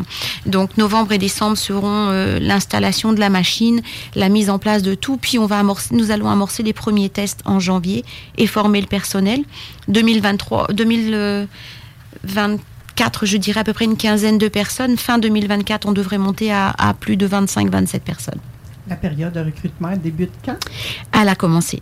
Elle est débutée. Oui, ça y est, oui, oui. On retrouve les offres d'emploi de quelle façon? Comment Alors- vous voulez être contacté pour ça? On peut me contacter sur euh, le courriel de la de Textiver qui est info à commercial ou mon courriel direction à commercial. Euh, on peut aussi contacter via mon partenaire Monsieur Rossi, donc sur commercial à commercial rossitranscanada.com. Et puis euh, notre page Facebook va lancer des, des offres aussi. Il va y avoir des offres sur Job Sur le site d'Emploi Québec et sur notre page Instagram. Et c'est très, très facile, là. Textiver, T-E-X-T-I-V-E-R-T. la Voilà. Quoi d'autre? On, on peut s'attendre? Vers où tout ça va nous amener? Alors, il y a un second projet qui va être à, à- à moyen terme, on dirait un 5 ans à peu près, euh, qui serait pour euh, toutes les parties dures que l'on ne sait pas encore. euh, avec lesquelles on ne sait pas quoi faire. On va dire les souliers de cuir, les souliers de, sport aussi, qu'on ne peut pas effilocher, les sacoches, les ceintures. On rencontre aussi, et je sais que beaucoup de nos partenaires des services d'entraide ou des, ressourceries ou des friperies dans lesquelles je vais se retrouvent souvent avec plein plein de jouets plastiques, souvent brisés, parce que on pense que ça peut encore être utilisé, mais il y en a des brisés. Et euh, donc avec euh, avec la société Rossi Transcanada, nous travaillons sur un projet, mais là c'est vraiment dans quelques temps, une fois qu'on sera vraiment bien rodé avec les filochages, serait un projet de pyrolyse. Hmm. Donc ça, ça, c'est- intéressant de vous recevoir à nouveau à ce moment-là. Voilà, là, ça sera mon second petit bébé. Donc euh, voilà, ce sera un projet de pyrolyse euh, avec Monsieur Rossi, Euh, quelque chose de très très bien en fait, qui se fait déjà dans beaucoup de pays, notamment en Italie, et qui pourrait nous permettre en fait de, de, lancer, quand on lance les filochages, qu'on retire des boutons, qu'on retire des fermetures éclairs qui sont brisées ou autres, qu'on se retrouve avec des sacs de souliers et dont les, parfois on n'a qu'une seule chaussure, on n'a pas la deuxième, eh bien en fait de tout de suite réorienter le tout vers la pyrolyse euh, à côté. Donc on ferait d'une pierre deux coups et, ça serait quand même un énorme volume euh, sauvé des sites d'enfouissement. Juste pour information, euh, la société Rossi, l'an passé, a, a, a récupéré euh, 4 878 000 livres de textiles juste sur la partie euh, Montréal, euh, Victoriaville, Rivière-du-Loup. Et là, depuis euh, août de cette année, la, partie, la société Rossi œuvre sur toute la- l'Est du Québec. Hmm. Avez-vous d'autres statistiques intéressantes comme ça? On s'entend que pour fabriquer un jean, c'est plus de 70 douches. Donc moi, ma statistique serait de dire aux gens, avant de penser à acheter neuf, allez dans les friperies. Les services d'entraide ont des super beaux petits magasins. Textiver, c'est un joli magasin aussi. Euh, achetez seconde main parce que parfois on tombe sur des trésors. Et puis, euh, ça coûte très très cher de fabriquer un t-shirt en coton. Enfin, très cher. Ça coûte beaucoup d'eau. Et, euh, l'eau, euh, c'est une denrée euh, rare dans certains pays. Oui, ici, on est chanceux. Tout à fait. C'est présent et c'est un peu pour sauver la planète, tout ce que vous faites. Oui, tout à fait. Ça a vraiment une mission environnementale. C'est aussi le côté euh, qui a été plaisant de, de, de, de m'allier en fait avec cette société Rossi Transcanada. C'est euh, oui, ils sont recycleurs de textiles, mais eux ne veulent pas expédier à l'étranger en se disant allez hop, je fais de l'argent, j'envoie tout ce que je récupère, sachant que euh, une grosse partie sera mauvais et finira euh, en, montagne de, résidus comme on voit dans le désert d'Ataka ou comme on voit actuellement au Kenya. Donc euh, notre mission à nos deux, deux entreprises, en fait, à nos deux, deux sociétés, c'est vraiment une mission environnementale. Qu'est-ce qui vous fait le plus peur dans tout ça? Que ça aille trop vite. Actuellement, j'ai énormément de gens qui me contactent pour aller récupérer du textile. Donc, euh, c'est peut-être ça. Euh, ma grosse crainte aussi, c'est de ne pas trouver le personnel, puisque euh, c'est la croix et la bannière actuellement, hein, le, marché de l'emploi. Sinon, euh, j'ai pas peur. Je suis juste heureuse parce que c'est un projet qui aboutit. Il- faut aussi que les gens comprennent que lorsque l'on fait des dons ou lorsque des dons arrivent dans des organismes ou dons- dans des friperies privées, et 25% des dons sont de bonne qualité. Le reste, ça part dans des poubelles. Donc, euh, il il faut Donc là, vraiment ça que sera plus le cas, non, voilà. Et puis voilà, c'est vraiment faut que les, les- les- les municipalités, les MRC se rendent compte que c'était un besoin. Aujourd'hui, on peut le faire, donc il faut pas se freiner. Hmm. faut être passionné, hein, Magali, pour faire tout ça. Oui, je le suis. Euh, C'est quelque chose, c'est quelque chose qui me tient à cœur. Et puis, euh, on a la chance de vivre dans un pays magnifique, donc euh, il faut le préserver. Vous êtes fière de ce que vous faites? Aujourd'hui, oui. Oui, vraiment. Oui, aujourd'hui, je suis. ben, il, il faut- que ça avance encore plus. Là, je sais que j'ai encore énormément d'heures de travail, mais oui, je suis fière. Puis je suis fière de mes de mes collègues. Je suis fière de, de, de toutes les personnes qui m'entourent. Puis euh, on est soutenu par beaucoup beaucoup de monde, donc euh, ça c'est su- super. Actu- oui, il y a beaucoup de monde qui vous soutient, actuellement, une équipe de combien de personnes pour euh, l'organisme Textiver? Euh, ben, euh, tro- euh, trois personnes plus euh, les, les deux équipes de camions. Donc on va dire euh, voilà, c'est l'organisme Textiver, c'est ça, avec aussi un conseil d'administration qui est super. Parce que ça prend des chauffeurs. Ça prend des chauffeurs, on a du mal, mais ça y est, on a, on, on a enfin validé nos équipes de chauffeurs euh, jusqu'à temps. deux, je crois, équipes de chauffeurs. Voilà, c'est ça. Nous avons aujourd'hui trois camions qui tournent, deux équipes de chauffeurs, et puis quand on est en manque, ben, je prends le troisième camion. Vraiment génial. Qu'est-ce qu'on peut de- demander de mieux? Aujourd'hui, ben, euh, quoi demander de mieux? On va dire euh, que les municipalités me soutiennent. Ça va être ça, me suivent. euh, euh, j'ai pas grand chose à demander en fait de, de- de mieux. J'ai tout ce qu'il faut autour de moi. J'ai les personnes vraiment compétentes pour m'aider. Oui, que les municipalités et les MRC nous soutiennent et nous J'ai l'impression que l'abondance est là. L'abondance est, est énorme en fait. Je refuse actuellement des chargements euh, parce que ben, l'usine euh, est en cours et puis parce qu'on peut pas non plus stocker énormément dans les remorques. Le besoin est là. Mon souci est que je ne suis pas capable de répondre euh, aux, organismes ou aux entreprises qui sont trop loin. Je pense à la côte nord notamment, euh, à la Matanie aussi, euh, la Gaspésie, qui eux me contactent et, c'est certain que les coûts de transport sont, faramineux. Donc ça c'est le, le côté. Donc on, travaille actuellement sur de nouveaux projets, des, des demandes auprès de Recyc Québec aussi pour pouvoir trouver des solutions pour répondre à ces personnes-ci. Mais Magali, il y a une solution fort simple qui est d'aller faire un deuxième textiver sur la côte nord. oui, oui, c'est ça, mais me couper en deux sera peut-être pas très facile non plus. Puis couper mon partenaire, Monsieur Rossi, sera aussi compliqué. Mais non, mais c'est ce que vous parliez de la croissance tout à l'heure qui faisait un peu peur parce qu'elle semble être rapide Oui. quand même. Et éventuellement, la relève va s'installer parce que j'ai l'impression que c'est un organisme qu'on avait vraiment besoin et qui est l'avenir. Mais oui, et puis euh, on peut tellement faire de choses. Il y a tellement de, débouchés pour de la fibre en fait. Je pense au, géotextile en horticulture, en construction, tout ce qui va être isolant thermique, isolant phonique. Il y a, il y a du potentiel, il y a du débouché. Euh, certaines entreprises euh, que j'ai rencontrées, je, me tairai les noms, mais achètent leurs fibres effilochées de seconde main en fait à l'étranger, alors que nous, on enfouit du textile. Donc je- voilà. Ça ni queue ni tête. On a la, que on, voilà, là. on a, on a la réponse, voilà. On a la réponse. Merci Je vous en prie. Magali. Merci de m'avoir invité. Oui, mais j'ai une dernière question qui me brûle les lèvres parce que ça prend des sous. Oui, vous avez parlé que vous aviez des gens qui vous aidaient financièrement, mais est-ce que votre organisme accepte également les dons en argent? Ou c'est Oui. seulement que les dons de vêtements? Oui, non, l'organisme peut accepter les dons en argent. Pour le moment, en fait, je vous avouerai que c'est euh, beaucoup mon partenaire financier qui me soutient et euh, le peu que j'avais d'économies euh, sont passés dedans parce que c'est quelque chose auquel je crois profondément et je suis persuadée que, que ça va, comme vous dites, ça va grandir. Euh, pourquoi pas faire des petits par-ci, par-là Vous êtes une visionnaire extraordinaire, Ben, Magali Lopez.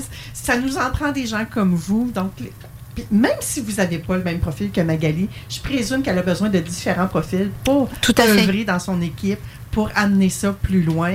Et vous avez toutes compris comme moi que la croissance est exponentielle en ce moment et qu'il y a des défis au niveau de, de, de- de recruter du personnel. Oh Donc, oui. allez-y, c'est un bel organisme et je pense que vous, avez contribué, vous allez donner un sens à votre vie si vous participez. au sein de Textival. Ben voilà, puis on- il faut se dire, en fait, on vit dans un magnifique pays, puis c'est l'héritage que l'on va laisser à nos enfants, nos petits-enfants et nos arrière-petits-enfants. Moi, là, je vais être mamie dans peu de temps, et je me dis, euh, je souhaite que mes petits-enfants puissent avoir un, un- un pays encore bien vert. Ben, c'est un héritage humain grandiose, Magali. Merci. pour ton implication. Bonne journée, bon dimanche à tous. Après la pause, on retrouve Jean Nadeau qui va nous parler des sept façons de se calmer le pompon pour arrêter de trop, trop, trop penser. Donc, restez là, à tout de suite. Talk rock et hip-hop. Festival Coué, il y a tant à vivre. Pas pour lui. CJMD 96.9 Lévis. Demandez à l'assistant Google ou Alexa. 9 Immeublets.com You are tuned in to 96.9, the station that plays progressive West Coast hip hop music, and I am the DJ that is bringing it to you. DJ Easy Dick, the one and only. Straight West Coasting with you on this one, showing Cali love. Straight from the West Side. Tu voulais pas danser, Jean? My God, un petit rap pour commencer le dimanche. Ben oui. Ouais, t'es ma dernière chronique. Et tu sais, on est à une, une station talk rock and hip-hop, donc il faut l'honorer, cette belle station. Exactement, exactement. Ça serait, je serais probablement le, le premier hip-hopper à 60 ans, peut-être. hein? Je sais pas. Et là, là tu m'embarques dans quelque chose que je connais pas trop, mais on va confier ça euh, aux experts de la station. Faire- Exact, de faire exact. cette recherche-là. Probablement qu'il y aurait la réponse comme ça, eux autres. Jean Nadeau, qui veut nous parler de sept façons de se calmer le pompon et de cesser de trop, trop, trop, trop penser. Ben bon matin. Toi aussi, bon Ça après-midi. va bien. Bon après-midi. En fait, c'est vrai, on n'est plus le matin, on est rendu l'après-midi. Ouais, j'ai pensé à cette chronique-là, en fait, à, cette- à partager avec vous mes sept idées là, de se calmer le pompon parce que on a cette tendance-là dans la vie à trop réfléchir. Tu sais, en anglais, ils disent overthinking. Quand tu y penses, tu sais, tu y penses, tu y penses, tu y penses, à un moment donné, c'est là que le pompon, puis arrête de trop y penser. Fait que j'ai comme défini sept petites façons de, de se calmer le pompon, puis ça donne bien parce que, tu sais, j'arrive de la retraite. La semaine passée, on était à la retraite à Saint-Benoît-du-Lac. Donc, on avait nos neuf ateliers, on avait le silence. Je veux dire, de quoi ça calme un pompon, ça, le silence, hein? Oui, mais ça fait travailler aussi le silence. D'ailleurs, oui, tout à fait. Les ateliers qu'on avait faisaient travailler. D'ailleurs, c'est un des points, là. Un des sept points, c'est le silence. Écoute, allons-y avec mes sept idées. Euh, écoutez, écoutez-les, faites-en ce que vous en voulez. Sept façons de se calmer le pompon, puis de pas trop réfléchir. Je dis pas de pas réfléchir, mais à un moment donné, entre pas réfléchir puis trop réfléchir, un comme l'autre est pas bon. Donc, la première chose, première façon de se calmer le pompon puis de pas trop réfléchir, c'est de comprendre que le problème est rarement le problème. 99% des dommages qu'on se fait dans qu'on qu'on se fait dans notre vie se jouent dans notre tête puis dans nos pensées. 1% des dommages uniquement sont causés par la réalité, ce qui se passe réellement. On y pense, on s'en fait avec ça. Ouais, mais si, ouais, mais si, ouais, mais. Puis pendant que tu es dans le ouais, mais puis que tu réfléchis à ton ouais, mais si, baptême, tu vis pas ta vie d'aujourd'hui. La plupart du temps, le problème du qui est à la base du ouais, mais si, là, c'est pas le problème. Le problème n'est souvent pas le problème, c'est notre façon d'y penser qui devient le problème. Donc, première façon de se calmer le pompon, c'est de comprendre que le problème est rarement, rarement, très rarement le problème. Deuxième façon de comprendre, de- en fait, de, de se calmer le pompon, c'est de comprendre qu'on doit arrêter de d'être le propre juge de nous-mêmes, arrêter de s'auto-rejeter. Tu sais, il y a une annonce pour une job. Ouais, mais d'un coup, qu'ils me prennent pas. C'est pas pour moi. Je suis peut-être pas assez bon. Baptiste, postule, puis laisse-les décider. J'ai écrit un article. Ouais, mais il est peut-être pas bon. Hein? Je pourrais peut-être continuer à y réfléchir puis rajouter des affaires dans mon article. Baptiste, publie-le, puis laisse les gens juger si c'est un bon article ou pas. S'ils ont, à, rajouter quelque chose, ils, commenteront avec toi, puis ça, peut-être que ça va parfaire ta réflexion sur ce, que tu as publié. Tu sais, euh, euh, d'un coup, je la trouve cute. Je le trouve cute. Je, l'approche-tu pour aller prendre un café? Je l'approche, tu. Patin, approche-le, puis tu verras ce qu'il va dire. Le pire qu'il peut dire ou qu'elle peut dire, c'est non. Puis la pire chose qui peut nous arriver dans la vie, c'est de mourir. Tu mourras pas si un gars ou une fille te dit non. Et passer à l'action, laisser les autres prendre leurs décisions, ça doit se faire en dedans de cinq secondes. Il y a Mel Robbins hein, qui a écrit un livre là-dessus. Prenez votre... Vous avez l'idée, pensez-y pas pendant six jours. Pensez-y pendant les cinq premières secondes, puis faites-le parce que à partir de la sixième seconde, votre cerveau se met en mode je vais le défendre, il y a quelque chose qui se passe qui est, qui pas normal, il y a quelque chose qui le stresse. Le cerveau, il fait pas la différence, lui, entre c'est-tu quelque chose de dangereux ou c'est quelque chose d'excitant? Il, voit juste qu'il y a quelque chose qui se passe, puis quand on y réfléchit trop, ben ça, ça passe. Hein? Tu sais, c'est pareil comme euh, Ah ouais, ouais, ouais, ça, ça serait une bonne idée que j'aille en parler. Elle, faudrait que je l'approche. Ah, ce serait cool, hein? C'est, ben, je sais, peut-être ça pourrait devenir. Je sais pas. En tout cas, ça serait cool. T'es hein? toi, puis arrête. Ouais, ça serait. Ouais, ouais, peut-être, peut-être que oui. Peut-être. Ben, tu te retournes de bord et puis elle est partie. Elle est partie du café où tu étais. Et, puis là, ah c'est là que tu te ramasses à faire plein de spotted, c'est ça? Exactement. en fait, là, on est rendu à quoi? Un peu. Là, on est rendu à la troisième, façon. Troisième façon. J'ai déjà perdu le compte parce que je rouvre des parenthèses. Euh, OK, troisième façon de se calmer le pompon et de pas trop réfléchir, c'est de comprendre. Ça fait bien des affaires à comprendre ce matin, là, mais comprendre qu'on doit laisser le silence puis le temps faire leur réflexion. Tu sais, on dit des fois le temps arrange les choses. Je suis plus ou moins d'accord avec ça parce que il y a bien des choses que j'ai réglées dans ma vie en laissant pas le temps passer. Mais à un moment donné, dans une situation particulière, on peut y donner un petit peu de temps. Retire-toi un petit peu, ne serait-ce qu'une heure, ne serait-ce qu'une journée, puis laisse le temps et le silence. Si tu savais les commentaires qu'on a eus la semaine dernière des gens qui étaient en dehors de nos ateliers, qui se retrouvaient dans le silence, puis qui ont dit, c'est le contexte parfait ce que vous offrez comme, comme, comme retraite, parce que vous nous donnez des petits devoirs à aller faire, des choses auxquelles réfléchir, puis j'ai rien d'autre à faire que de penser à ça, parce que je suis pris dans mon cochon de silence. Je peux pas, c'est une règle dans l'abbaye, tu peux pas parler. Donc, laissez le temps, comprendre que le temps et le silence peuvent jouer un grand rôle dans votre calmage de pompon. Stopper la souris. Tu sais, oh, je suis pas capable, j'ai la souris qui me tourne dans la tête. Tabarslac, mettez le break à la souris un petit peu. Et ça, la souris, d'après moi, si elle est dans le silence puis vous lui donnez le temps, elle va peut-être avoir de bons résultats pour vous. Fait que là, es-tu en train de nous dire de pratiquer la pleine conscience? C'est, en fait, rouvrons la parenthèse là-dessus, parce que bien des gens pensent que je ne crois pas à la pleine conscience. Je crois totalement à la pleine conscience, totalement au bienfait de la pleine conscience. J'ai même déjà, à un moment donné, été assisté à la conférence de François Lemay. François Lemay vient me voir avant la conférence, il avait vu que j'étais là. Hey, Jean, ça te tente-tu de me présenter? de monter sur scène, puis c'est toi qui vas me présenter. J'ai dit, François, tu sais que ta salle est pleine, tu as 500 personnes dans la salle, il y a bien du monde dans ta salle qui m'aime pas beaucoup parce qu'ils pensent que je suis contre la pleine conscience. Va nous, tu vas trouver une façon, Jean, de me présenter. Je monte sur scène. J'arrivais justement d'une retraite seule, moi-même seul à l'abbaye, et je raconte aux gens une anecdote, à savoir que, à un moment donné, la semaine passée, je sais pas si c'est parce que je savais que je venais le voir en conférence cette semaine, mais j'étais à l'abbaye, puis j'étais en train de manger ma petite compote de pommes, puis j'ai pensé à François. Quel est le lien entre François Lamé et la compote de pommes?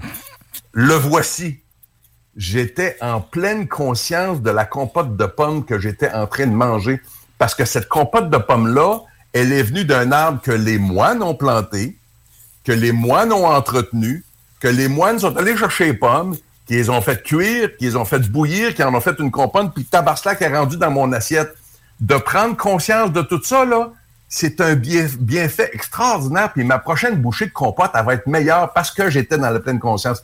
Donc, je crois à la pleine conscience. Oui, ce que je vous partage ce matin, c'est de la pleine conscience. Là où je, je décroche un petit peu, c'est que c'est de ne faire que ça, de penser que d'être dans la pleine conscience, les deux pieds nus dans, le gazon, à côté sur un être, à, être dans la pleine conscience, pour envoyer ça dans l'univers, que tout va se régler par soi-même, que la vie nous doit le bonheur et le bien-être et le succès juste parce qu'on est dans la pleine conscience. Ben non. Utilisez la force de la pleine conscience pour mieux prendre la responsabilité de ce que vous avez à faire dans votre vie pour être heureux et heureuse et avoir, du succès. C'est la seule petite bémol que je fais. Donc oui, pour répondre longuement à ta petite question, ce que je partage avec vous ce matin, c'est effectivement de la pleine conscience. Effectivement. Donc là, Jean Nadeau, tu es en train de nous dévoiler euh, ton petit côté naturel. On est Bon, habitué là, la- de voir ton petit côté givré, là. Ouais, ouais, Mais ouais, mais, ce matin, mais, mais là, tu vas scraper ma carrière là, si tu vas plus dans cette direction-là, euh, cette direction-là. mais, mais non, mais non. Ça- premièrement, tu viens de dire, on voit plus ton côté naturel. Mon côté coup de pied au cul, c'est du mon côté naturel aussi, et c'est de l'amour de l'humain. C'est juste une autre sorte d'amour. C'est un, c'est un amour, c'est le tough love. Je vous amène le malaise devant vous avant que vous arriviez devant vraiment le malaise puis qu'il soit trop tard pour réagir. Mais il y a un côté de moi, et quand on fait les retraites, c'est la toute première chose que je fais. Je suis le premier à parler à cette retraite-là. J'étais avec Régis Lachance, je suis le premier à prendre la parole et je leur dis, vous êtes peut-être habitués à mes coups de pied au derrière, mais je vous avais sûrement déjà entendu aussi que chacun de mes coups de pied sont aussi des coups de cœur. En fin de semaine, c'est presque juste des coups de cœur que vous allez avoir de moi. Parce qu'il y a un moment pour le coup de cœur, puis il y a un moment pour le coup de pied au cul. J'ai déjà donné l'exemple, tu es ma meilleure amie au monde, tu m'appelles à 3 heures du matin en pleurs, puis Jean, Jean, Jean, je suis dans la marde, je pleure, tu sais pas ce qui m'est arrivé, j'ai besoin de toi. Écoute, mon réflexe premier va être de dire, écoute, maintenant, je peux-tu peux-tu passer par la Tim Horton demain matin vers 7h, 7h30, je t'accroche un café, puis on va se voir à 7h, 7h. Il est 3 heures du matin. Non, non, non, Jean, t'es ma meilleure chum, je vais me lever, puis je vais y aller. Puis ce soir-là, je vais aller te prendre dans mes bras, puis je vais passer deux, trois jours avec toi à te prendre dans mes bras, peut-être une semaine ou deux à te prendre dans mes bras, puis juste être là, juste écouter, juste t'offrir mon oreille et mon épaule. Mais à un moment donné, là, ça c'est la portion de coup de cœur. À un moment donné, là, je t'ai massé, je sais assez t'étais où avant, comment tu peux y retourner, puis je connais le potentiel que tu as en toi. Qu'à un moment donné, je vais te dire, Manon, avec le même amour que les deux dernières semaines, là, je vais te virer de bord, puis je vais te foutre mon coup de pied au derrière parce qu'il faut que tu retournes par en avant, ma grande. Puis je vais je vais t'accompagner autant que je t'ai accompagné dans les deux dernières semaines, juste différemment. OK. On revient-tu Euh. au quatrième point? Et Christy, que j'aime ça quand tu suis comme ça. je suis content que tu fasses ça parce que je me souvenais plus à lequel j'étais rentré. OK. Quatrième façon de se calmer le pompon et de pas trop réfléchir. Ben, ça touche pas mal ce qu'on vient de dire là, puis c'est dans la pleine conscience aussi. Comprendre l'importance du maintenant. Quand vous commencez à critiquer, puis à critiquer, puis à over-critiquer vos erreurs du passé ou à voir votre futur comme une série de désastres, posez-vous la question suivante. Je peux-tu faire quelque chose pour régler ce qui est de la merde dans mon passé? Puis je peux-tu faire quelque chose pour influencer positivement mon avenir? Si oui, baptême, faites-le. Sinon, passez à autre chose. J'aime Tu beaucoup passes à l'action, tu passes à l'action ou tu fais rien. Faites la paix avec hier. Ça veut pas dire de l'oublier, ça veut pas dire de, de ne pas s'en, de justement de pas s'en souvenir puis de pas avoir, de laisser de côté les leçons que le passé, notre passé, puisqu'on en a fait, nous a laissé. Mais faites la paix avec ça. Lâchez le demain, puis organisez-vous pour vous accrocher au maintenant. Mangez du steak pendant que vous avez des dents aujourd'hui. Demain, vous verrez si vous avez encore des dents, puis vous déciderez si vous en mangez ou pas. Mais aujourd'hui, c'est l'importance de se calmer le pompon, l'importance du moment présent dans, ce le calmage de pompon est énorme. Mais je sais que c'est facile de glisser vers « Oh, c'était de la merde hier. Oh, qu'est-ce qui va arriver demain? Aujourd'hui. Aujourd'hui, j'ai eu cette discussion-là avec mon amoureuse justement en fin de semaine. Aujourd'hui, qu'est-ce qu'on fait de tripant? Demain, on verra. Souvent, les gens n'aiment pas le dimanche. Ah, demain, c'est lundi, il faut que je retourne travailler. Tu géreras ton lundi demain. Aujourd'hui, c'est dimanche, tu es en vacances. Tu penseras, puis tu repenseras, puis tu repenseras ton to-do list demain. Aujourd'hui, tu n'as pas à y penser. Tu as tout à fait raison. Cinquième fa- J'aime ça quand tu dis ça. Cinquième façon de se calmer le pompon puis pas trop réfléchir, pas faire de l'overthinking. Méfiez-vous, faites attention à vos pensées. Nos, nos pensées ont ce réflexe naturel de créer des scénarios, de créer des insécurités, de créer des peurs puis des inquiétudes. Avant de trop, trop, trop vous embarquer là-dedans, faites un peu de recherche sur vos pensées. Mettez vos pensées au défi. Hey, si j'ai cette pensée-là, qu'est-ce qu'il y a là-dedans qui peut être vérifiable puis qui va corroborer ou négativiser ou qui va négativiser quelque chose de même, qui va mettre, qui va crisser aux poubelles, qui va foutre aux poubelles, pardon, euh, les peurs que j'ai de me méfier tant de demain ou d'aujourd'hui. vos pensées sont souvent des pièges. Véri- Contre-vérifiez vos pensées. Tu sais, on dit souvent, là, en anglais, ils disent du fact-checking, vérifier les faits. Donald Trump, à chaque trois mots, il faut faire du fact-checking, il faut vérifier ses faits, parce qu'il passe son temps à mentir. Euh, lâchez Donald Trump et concentrez-vous un peu sur vos pensées, parce que vos pensées ont tendance à faire ça bien souvent aussi. Ben, faites vos recherches, là. Exactement. Faites vos propres recherches sur vos pensées. Sixième façon de se calmer le pompon puis de moins pas moins penser, mais pas faire de l'overthinking, c'est d'accepter. Et encore là, en fin de semaine, ça nous l'a mis en pleine en pleine face. Puis c'est pour ça que je retourne moi-même à l'abbaye trois, quatre fois par année. Accepter la paix. Accepter d'être en paix. Je me souviendrai toujours de Rémi Tremblay, que tu connais sûrement, qui m'avait dit, Jean, j'étais dans une période trouble, il fallait que je me retrouve. Il dit, Jean, va-t'en à l'abbaye de Saint-Benoît-du-Lac, va passer un week-end là. Tu rentres là le vendredi midi, tu ressors le dimanche. Il dit, ouais, OK, en silence. Moi? Hein, c'est bon. Hein? Moi? Hey, t'as perdu. Vas-y, vas-y, Jean, challenge-toi. J'ai dit, OK. T'as-tu un livre à me proposer? Il dit, non, non, non, non, Jean, pas de livre, là. Non, non. Mais j'ai dit, je vais faire quoi? Il dit, Jean, va trouver la paix. Puis la paix, tu vas la trouver dans le silence. Bien ne rien faire. Va-t'en être en paix à bien ne rien faire. Notre anxiété ne changera pas notre passé, puis ne changera pas notre futur. La paix se trouve dans l'acceptation. C'est des choses qui me disent, ça, que j'ai pris en note, puis que je me répétais, puis que je me répète encore régulièrement quand je vais dans ces retraites-là. La paix se trouve dans l'acceptation de mes imperfections, de mes, incertitudes, des choses sur lesquelles j'ai pas de contrôle. Vous n'avez pas à toujours tout comprendre, puis à tolérer ou à oublier quelque chose pour trouver la paix. Trouvez la paix en vous. Trouvez et cessez de. Cassez-moi pas le pompon avec cette, quête de l'équilibre. Tu sais, les gens qui disent il faut que je, je travaille fort à trouver l'équilibre dans ma, vie. On est en déséquilibre constant dans notre vie. Si j'ai une grosse période de travail, je mets plus de temps dans mon travail, je m'entraîne un peu moins, je vois moins ma blonde, m'occupe moins de mes- enfants. Mais là, c'est la période de travail est moins grande, que je m'occupe moins de mon travail, je m'occupe plus de ma blonde. On est toujours, toujours dans ce déséquilibre-là. Trouver la paix et l'harmonie dans ce déséquilibre-là et dans votre tête. Dans notre tête aussi, il faut trouver cette paix-là. Moi, Enfin, j'aime- bien oui. dire, genre, faire la paix, avoir la paix pour être en paix. Exactement, tout à fait. Tout à fait. J'adore. Mais quand, tu sais, moi, je- pour la trouver, cette paix-là, imagine, imagine, je suis obligé de prendre le téléphone, d'appeler à l'abbaye et de dire, avez-vous des places pour tel, tel, tel jour? Je suis obligé de me céduler des moments de paix. Au moins, je les ai. J'en ai trois, quatre par année. Mais sinon, des fois, je me dis, OK, ne pourrais-je pas? Tu sais, là, je suis assis dans ma verrière au 19e étage. J'ai une vue phénoménale sur Québec. C'est un endroit de paix merveilleux ici.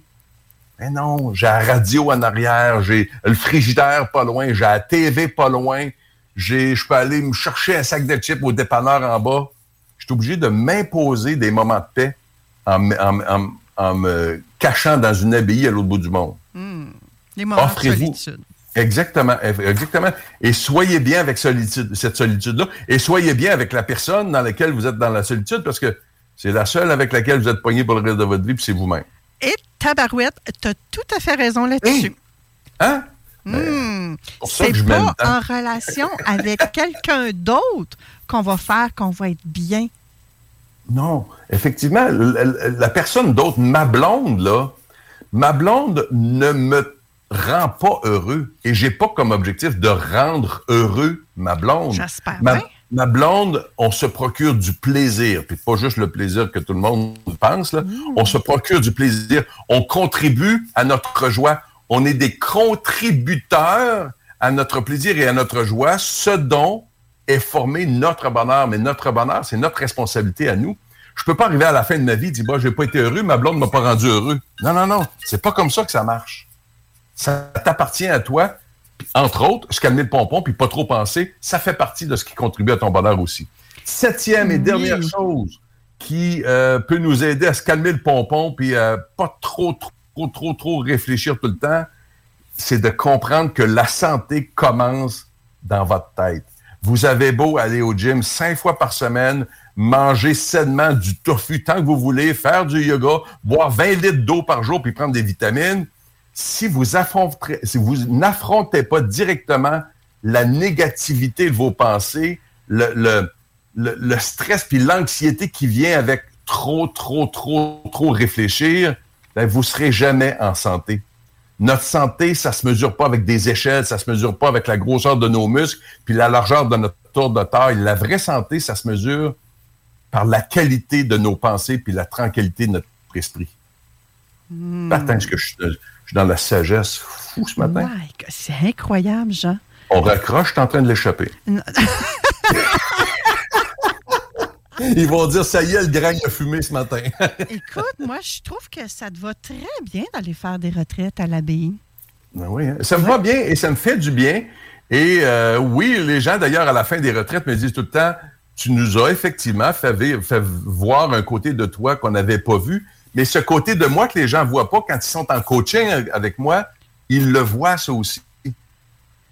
Là, par contre, je vais être obligée de te dire, Jean, qu'avec une chronique comme aujourd'hui, je trouve que tu commences à ressembler un petit peu plus à tes confrères et tes consoeurs de travail qui travaillent dans la pleine conscience. J'ai- comme je te Hmm. dis, j'ai ce, j'ai ce- j'ai cet aspect-là, j'ai ce côté-là, mais ma distinction demeure au niveau de l'approche initiale Oui, qui est dans le sais- malheur. Parce que je pense pas, moi, que c'est juste à, à être dans pleine conscience, à toujours peinturer des beaux petits tableaux avec des nuages, puis des unicornes, puis des petits On s'entend là-dessus, il n'y a pas de baguette magique. puis, puis de la magie, puis de la, la musique de Yanni, qu'on va atteindre le bonheur. Maintenant, il faut que tu pètes le bouton si tu veux le réparer. J'adore ça. Prochaine retraite? Prochaine retraite, on est en train de regarder ça. On voulait faire ça euh, au mois à l'automne, au mois d'octobre, novembre, mais là, l'abbaye est déjà plein. Fait que là, on est en train, j'attends justement des nouvelles du moine, le moine hôtelier, pour essayer de faire ça au plus tard, le début, début novembre. Sinon, ça va aller au printemps de, de l'année d'après. Mais on essaie d'en faire une à l'automne sans faute. Alors, moi, j'ai envie de dire à nos auditeurs, si ça vous tente de jumeler votre petit côté givré à votre petit côté naturel, là, en ayant des coups de cœur puis des coups de pied au derrière, suivez la page Facebook de Jean Nadeau pour être informé Oui. de sa prochaine retraite. Merveilleux. Puis pensez-y pas trop.